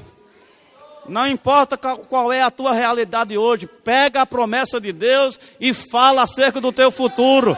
Um dia você vai entrar naquela realidade. Um dia você vai começar a desfrutar daquele nível. Mas se você não mudar o que você fala, infelizmente, você está sentenciado a ser um fracassado. E não estava nos planos de Deus isso. Você falhou na parte que competia a você, da administração. O meu justo vive como? Pela fé. O que é viver pela fé? É viver firme no que Deus falou a teu respeito. E Deus só falou coisa boa a teu respeito. Tudo que é bom, tudo que é justo, tudo que é amável, seja isso que ocupe o vosso pensamento. Você crê nisso mesmo? Se você crê mesmo, você vai começar a fazer. Creia com o coração e falar com a boca. Assim será com ele. Fé do coração versus sentimentos. Há duas espécies de verdade. As duas são verdades. E a gente precisa fazer a escolha sábia. As duas espécies de, duas espécies de verdade, quais são elas? A verdade natural, fundamentada no conhecimento dos sentidos, e a verdade espiritual, fundamentada na palavra de Deus. As duas são verdades, mas você tem que decidir qual delas você vai considerar. Jesus, na sua oração em João 17, Jesus disse assim: Santifica-os na verdade, a tua palavra é a verdade. Então, qual é a verdade que um crente deve é, escolher? A verdade da palavra de Deus. E muitas vezes a verdade da palavra de Deus vai contrariar a verdade natural, a do conhecimento dos sentidos, dos sentimentos. Os sentidos, eles, eles atuam no nível físico, dos cinco sentidos. Então eu sei que isso aqui é sólido pela visão e pelo tato. Então o ser humano acostumou a, linguagem dos cinco sentidos. Se quer comprovar uma coisa, usa os cinco sentidos. Se eu ver e tocar, não, isso aqui é verdadeiro. Dizer que não acredito nesse culto, é uma, nesse púlpito, é uma, uma demonstração de, de loucura. Porque os sentidos prova, provam, esse púlpito existe. Eu estou tocando nele, eu estou vendo ele. Isso é uma verdade. Você está comigo? Mas tem verdade que não pode ser comprovada pelos sentidos. Aí apela para a fé. É a fé que vai diagnosticar. Estão comigo? Não é muito difícil, tem outras coisas mesmo não sendo espirituais, mas a gente aceita. Aquilo que eu falei, eu posso desligar esse, esse, esse, esse ar condicionado daqui com o controle remoto. Explicar como, não sei, mas eu sei que eu aperto aqui, um poder vai, toca lá e desliga.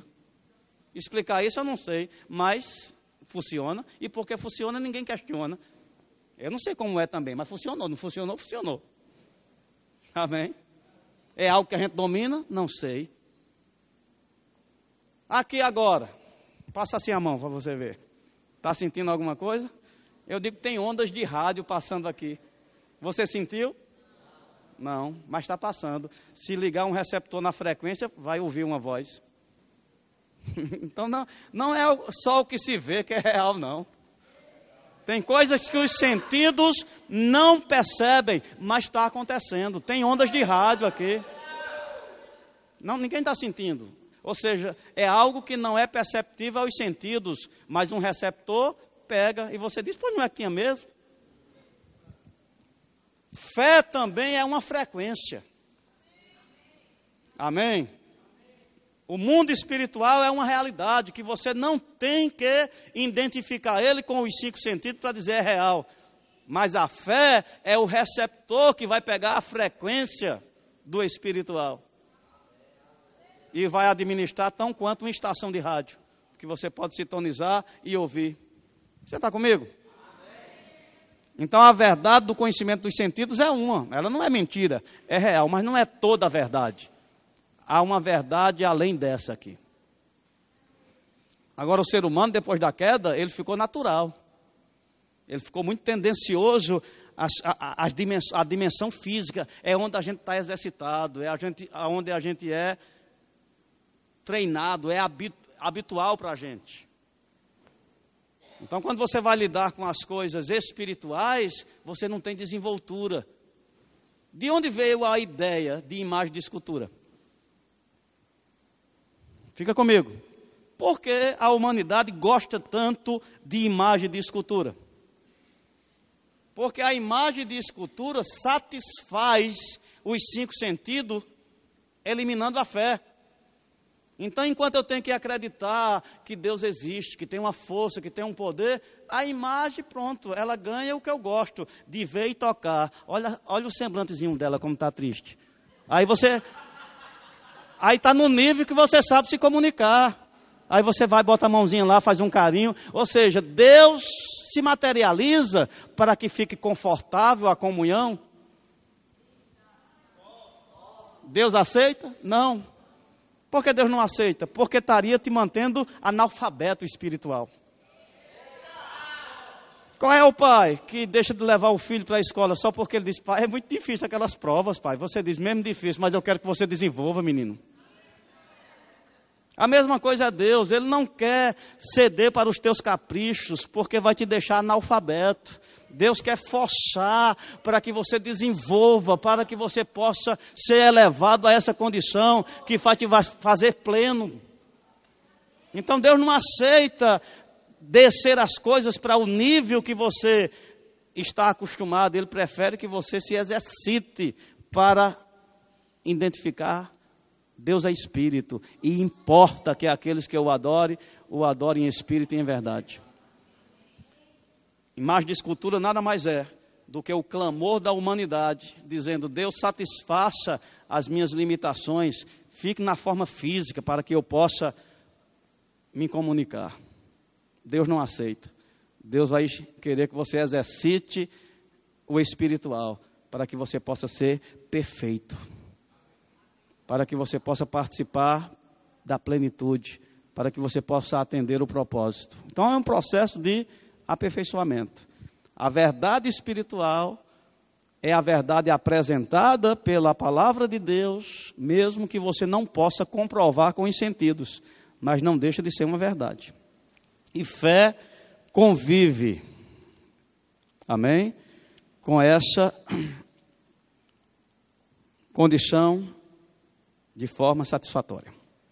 Vai para a apostilha, fé do coração versus sentimentos, porque nós temos versículos lá. A verdade espiritual fundamentada na palavra de Deus. João 17, 17 diz: Santifica-os na verdade, a tua palavra é a verdade. Nós temos outros versículos como 1 Coríntios capítulo 2, versículo 4, diz que o homem natural, ele não aceita as coisas do Espírito de Deus, porque eles são loucura e não pode entendê-las porque elas se discernem espiritualmente. Então a Bíblia identifica o homem natural e o homem espiritual. Quando você nasceu de novo, você foi habilitado para estar na condição de homem espiritual. Mas se você for relaxado nos teus deveres, você pode se achar na condição de homem natural. E o que o homem natural faz? Ele não aceita as coisas do Espírito de Deus porque é loucura, é estranho. Faz parte de uma realidade na qual você não está habituado. Mas diz que o homem espiritual, quem é o homem espiritual? Aquele que desenvolveu. Ele discerne bem tudo, ou seja, ele consegue perceber, ele consegue discernir, ele consegue crer, ele consegue ficar do lado da palavra, mesmo quando no natural é tudo contrário. Você já percebeu que milagre é sempre uma contradição ao natural? Ninguém vai acreditar no milagre porque está dando certo. Milagre é uma intervenção no curso da natureza. Naturalmente está assim, a intervenção de Deus vem e faz um milagre. Ou seja, era uma coisa que não podia ser naturalmente. Para isso acontecer, se faz necessário um crente. Alguém que consiga estar desvinculado das condições naturais e acreditar na verdade espiritual. Deus disse, eu creio, está decidido. Está morto, já cheira mal. Quem está falando isso aqui?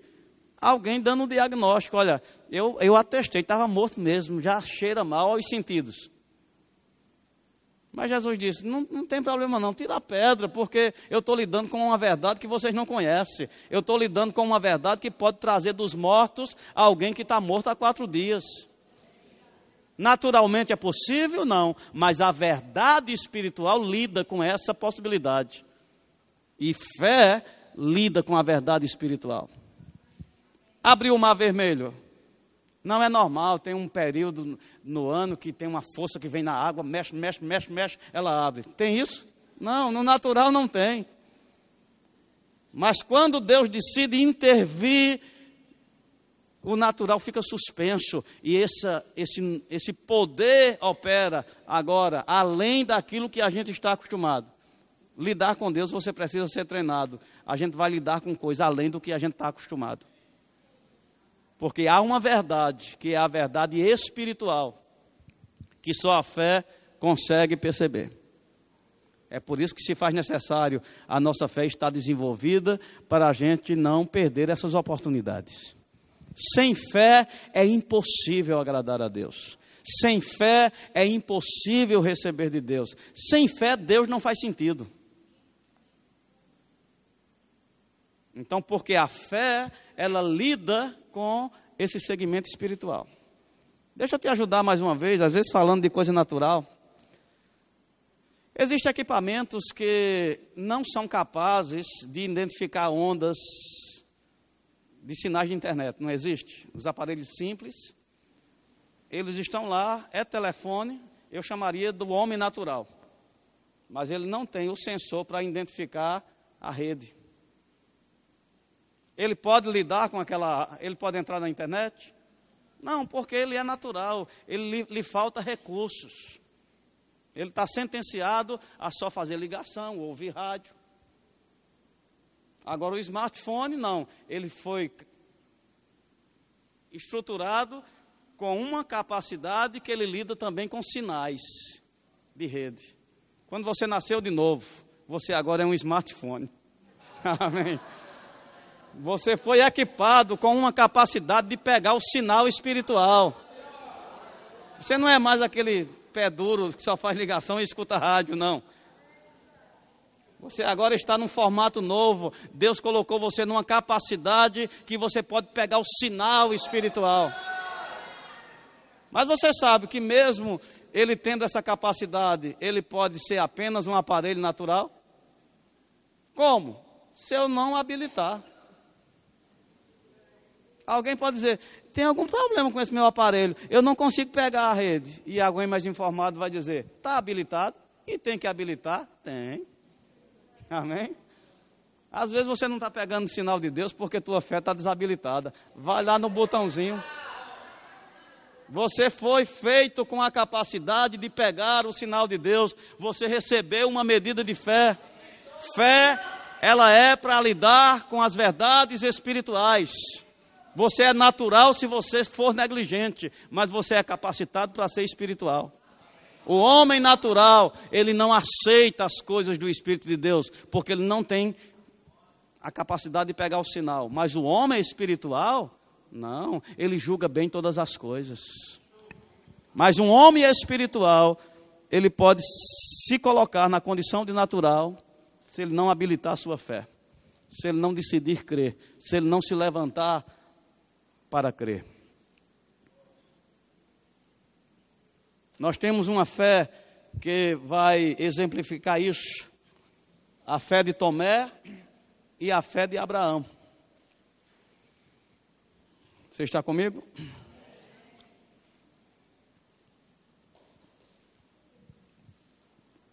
Permita eu ler mais um versículo acerca de fé e sentimento. Hebreus 11, 27.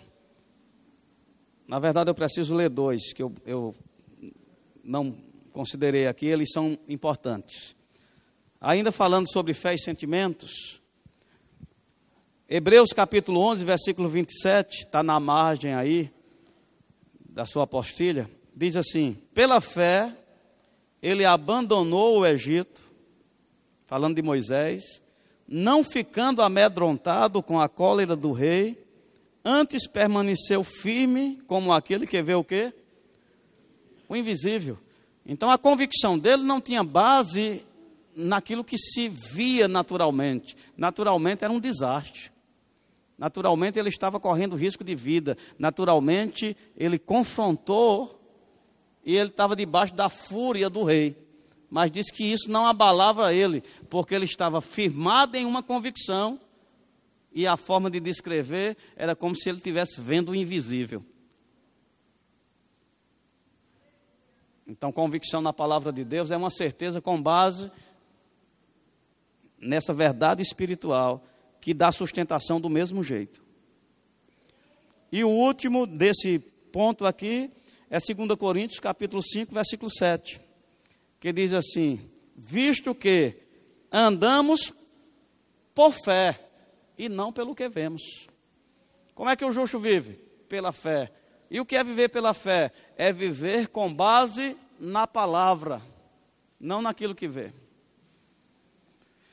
Eu te pergunto, é possível eu chegar, eu estou aqui embaixo, é possível eu chegar lá naquela cadeira e me sentar, se me faltasse a possibilidade de ver, se alguém colocasse uma venda aqui e me rodasse, me rodasse e colocasse em qualquer direção e dissesse agora vá lá para a cadeira. Naturalmente seria muito difícil. Agora, se alguém se levantasse para falar, eu poderia chegar lá facilmente pela fala. E alguém poderia dizer: dê três passos para a esquerda, para a direita. direita de quem? Amém. Dê três passos para a direita. Então eu não estou vendo, ou seja, está me faltando o conhecimento do sentido, mas eu estou usando a audição, a palavra. Agora vai em frente. E pelas instruções, eu ia chegar lá. Então, fé não é nada, fé é ter uma orientação. A palavra passa a ser a verdade que vai te orientar. Quem já brincou de quebra-panela aqui? Quando a gente tem na família essa brincadeira, normalmente eu fazia isso com o Gabriel, para a família da gente sair vitoriosa. Eu dizia para ele: Olha, siga a minha voz vai ter muitas vozes, muita gente gritando o errado. Fique com a minha voz. Então a gente marcava isso. E eu dizia, Gabriel, me escute, Gabriel. E todo mundo, aí, aí, aí não, Gabriel. Amém. E quando ele seguia, fazendo o ouvido dele ficar, é, não ficar atento para todas as outras vozes, só seguindo a minha, ele ia direto para o alvo. Você está comigo? Deus quer levar você a quebrar a panela. Amém. Deus quer levar você para um resultado bem sucedido. O que ele diz, filho meu, atenta para a minha palavra. Quando eu disser vá à frente, não tenha medo, não vá à frente. É a palavra que é a verdade que guia a nossa vida. Não importa o que você está vendo, se a palavra diz vai dar certo, fica com a palavra. Isso é a verdade espiritual. Visto que nós andamos por fé. Como é que eu ando? Pela palavra. A palavra diz, eu creio, está decidido, mesmo que me falte a visão, a palavra me alimenta com instruções. A palavra é a verdade. Você está comigo? Amém. Amém. A fé de Tomé. O que temos aqui? Em Mateus. Mateus não, João, capítulo 20, versículo 24. Conta o momento em que Tomé expressou-se assim. Está na apostilha. João 20, 24. Ora, Tomé, um dos doze, chamado Dídimo, não estava com eles quando veio Jesus. Disseram-lhe então os outros discípulos: Vimos o Senhor. Mas ele respondeu: Se eu não vir nas suas mãos o sinal dos cravos, e ali não puser o dedo, e não puser a mão do seu lado, ele quis usar vários sentidos para comprovar a verdade. De modo nenhum acreditarei. Passados oito dias, estavam outra vez ali reunidos seus discípulos e Tomé com eles. Estando as portas trancadas, veio Jesus, pôs-se no meio e disse-lhe: Pai seja convosco. E logo disse a Tomé: Põe aqui o teu dedo, vê as minhas mãos. Chega também a mão, põe-na no meu lado. Não sejas incrédulos, incrédulo, mas crente. Respondeu Tomé: Senhor meu e Deus meu. E disse-lhe Jesus: Porque você me viu, creste. Bem-aventurados os que não viram e creram. Você percebe que Jesus está colocando uma bem-aventurança para essas pessoas que não exigem essa cautela, se não ver. Não, eu sou muito responsável, pastor. Eu tenho muito, eu sou muito responsável. Eu só acredito se ver. Deus não chama isso de responsabilidade. Deus chama isso de incredulidade. Por, não sejas incrédulo. Porque fé é o que Jesus disse: bem-aventurados aqueles que vão crer sem ver. Qual é a base da fé? A palavra. Qual é a base da fé? O que Deus disse. Deus disse, eu creio, estar decidido. Se os sentidos não evidenciam, eu continuo crendo, porque no começo diz que pela fé nós entendemos que o mundo foi criado pela palavra de Deus, de maneira que o que é visível veio de onde? Do invisível. Então tem uma verdade espiritual que os sentidos não percebem, mas há uma verdade lá. Então quando você está doente, né, com os sintomas, e você diz, eu creio, Jesus levou sobre si as minhas dores e as minhas enfermidades. Pelas feridas de Jesus eu estou curado. Você está mentindo? Não, você está chamando uma verdade espiritual. Essa verdade ela é real. Ela só não está manifesta nos sentidos, mas ela existe. Ela tem uma palavra que dá respaldo a essa verdade. Então, quando você fica firme na palavra de Deus, o espiritual tem poder sobre o natural e ele vai mudar essa condição para ficar conforme o espiritual. Quando você não tem falta, quando você tem falta e no seu bolso não tem dinheiro, eu não estou eu não estou dizendo para te impressionar não. O meu está no outro bolso, viu? ah, o bolso só do exemplo. Que não tem, que você diz assim, eu não tenho falta de nada. O meu Deus, segundo as suas riquezas em glória, vai suprir para cada uma das minhas necessidades. Eu estou mentindo? Não, eu estou falando uma verdade espiritual. Ela não está manifesta nessa dimensão, mas ela é real em Deus. Eu tenho uma palavra que dá respaldo a isso. Eu tenho um documento, uma nota fiscal que diz respeito a essa realidade. Eu posso ficar firme e um dia o espiritual vai forçar o natural a responder o que eu estou crendo. Diga, um dia o natural é forçado pelo espiritual para manifestar o que eu estou crendo. Amém. Que poder tremendo é o da fé. Podemos qualquer coisa. A Bíblia diz: se tu podes crer, tudo é possível ao que crer. Agora, qualquer coisa que esteja em linha com a vontade de Deus. Amém? Porque fé tem base na palavra. E como foi Abraão? Abraão, é, Romanos, capítulo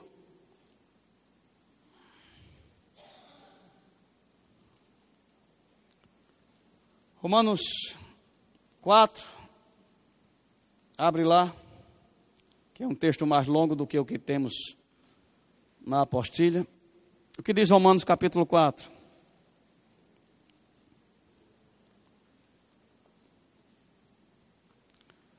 Versículo 17 diz: Como está escrito, por Pai de muitas nações te constituí, perante aquele no qual creu. Quem? O Deus que vivifica os mortos e chama a existência as coisas que não existem. Quem tem a versão corrigida diz assim: chama as coisas que não são como se já fosse. Diga comigo, chama as coisas que não são como se já fosse. Que não são aonde? Na dimensão física. Chama as coisas que não são ainda na dimensão física como se já fosse, porque está firmado na verdade espiritual. Aí ele continua. Abraão, esperando contra a esperança, creu, para vir ser pai de muitas nações, segundo lhe fora dito. Assim será a tua descendência. Tem diferença de Tomé aqui? Enquanto Tomé ouviu a palavra e disse: De modo nenhum eu acreditarei, eu só aceito se eu ver e se eu tocar. Jesus disse: Incrédulo. Abraão não. Abraão ouviu, assim será a tua descendência. Ele creu. Aí no versículo 19 diz: E sem enfraquecer na fé, embora tivesse conhecimento, né, levasse em conta o seu próprio corpo amortecido, porque a fé não ignora as circunstâncias, mas a fé sabe que tem uma verdade acima dela, que prevalece sobre ela. Mesmo levando em conta o próprio corpo amortecido, sendo já de 100 anos de idade, de 100 anos e a idade avançada de Sara, não duvidou por incredulidade da promessa de Deus, mas pela fé se fortaleceu, dando glória a Deus, estando plenamente convicto de que ele era poderoso para cumprir o que prometera. Há diferença na fé de Abraão para a fé de Tomé? Ah. A fé de Tomé ouviu e disse: não, não, só acredito se eu ver. Só acredito depois que se manifestar. Eu só acredito quando eu tocar. Jesus disse: Isso é incredulidade. E Abraão respondeu como? Abraão ouviu e disse: É suficiente. Amém? Ele ouviu e era algo que contrariava o natural. Como um, um senhor, já ia chamar velho, mas não. Como um senhor de 100 anos de idade pode ter expectativa de gerar um filho? De uma senhora de 90 que durante a, o seu vigor não conseguiram ter filhos e agora vem com essa de ter filhos, mas porque ele esperava contra a esperança, porque Deus tinha dado uma palavra. Ele tinha base numa verdade espiritual para ter expectativa. Se Deus te falou algo, você tem base em uma verdade espiritual para ter expectativa. Por mais que a tua realidade seja estéril, mas se tu tem uma palavra da parte de Deus, tu tem base espiritual para acreditar. E Deus vai forçar o natural a se sujeitar àquela palavra. O ventre de Sara não era mais favorável, mas o espiritual forçou o natural se adequar à verdade espiritual. Guarda com você isso: o espiritual prevalece sobre o natural. Diga comigo, o espiritual prevalece sobre o natural. Então não tenha medo de chamar à existência as coisas que não são como se já fosse. O que Deus tem falado a teu respeito. Amém? Sejam abençoados na prática da palavra.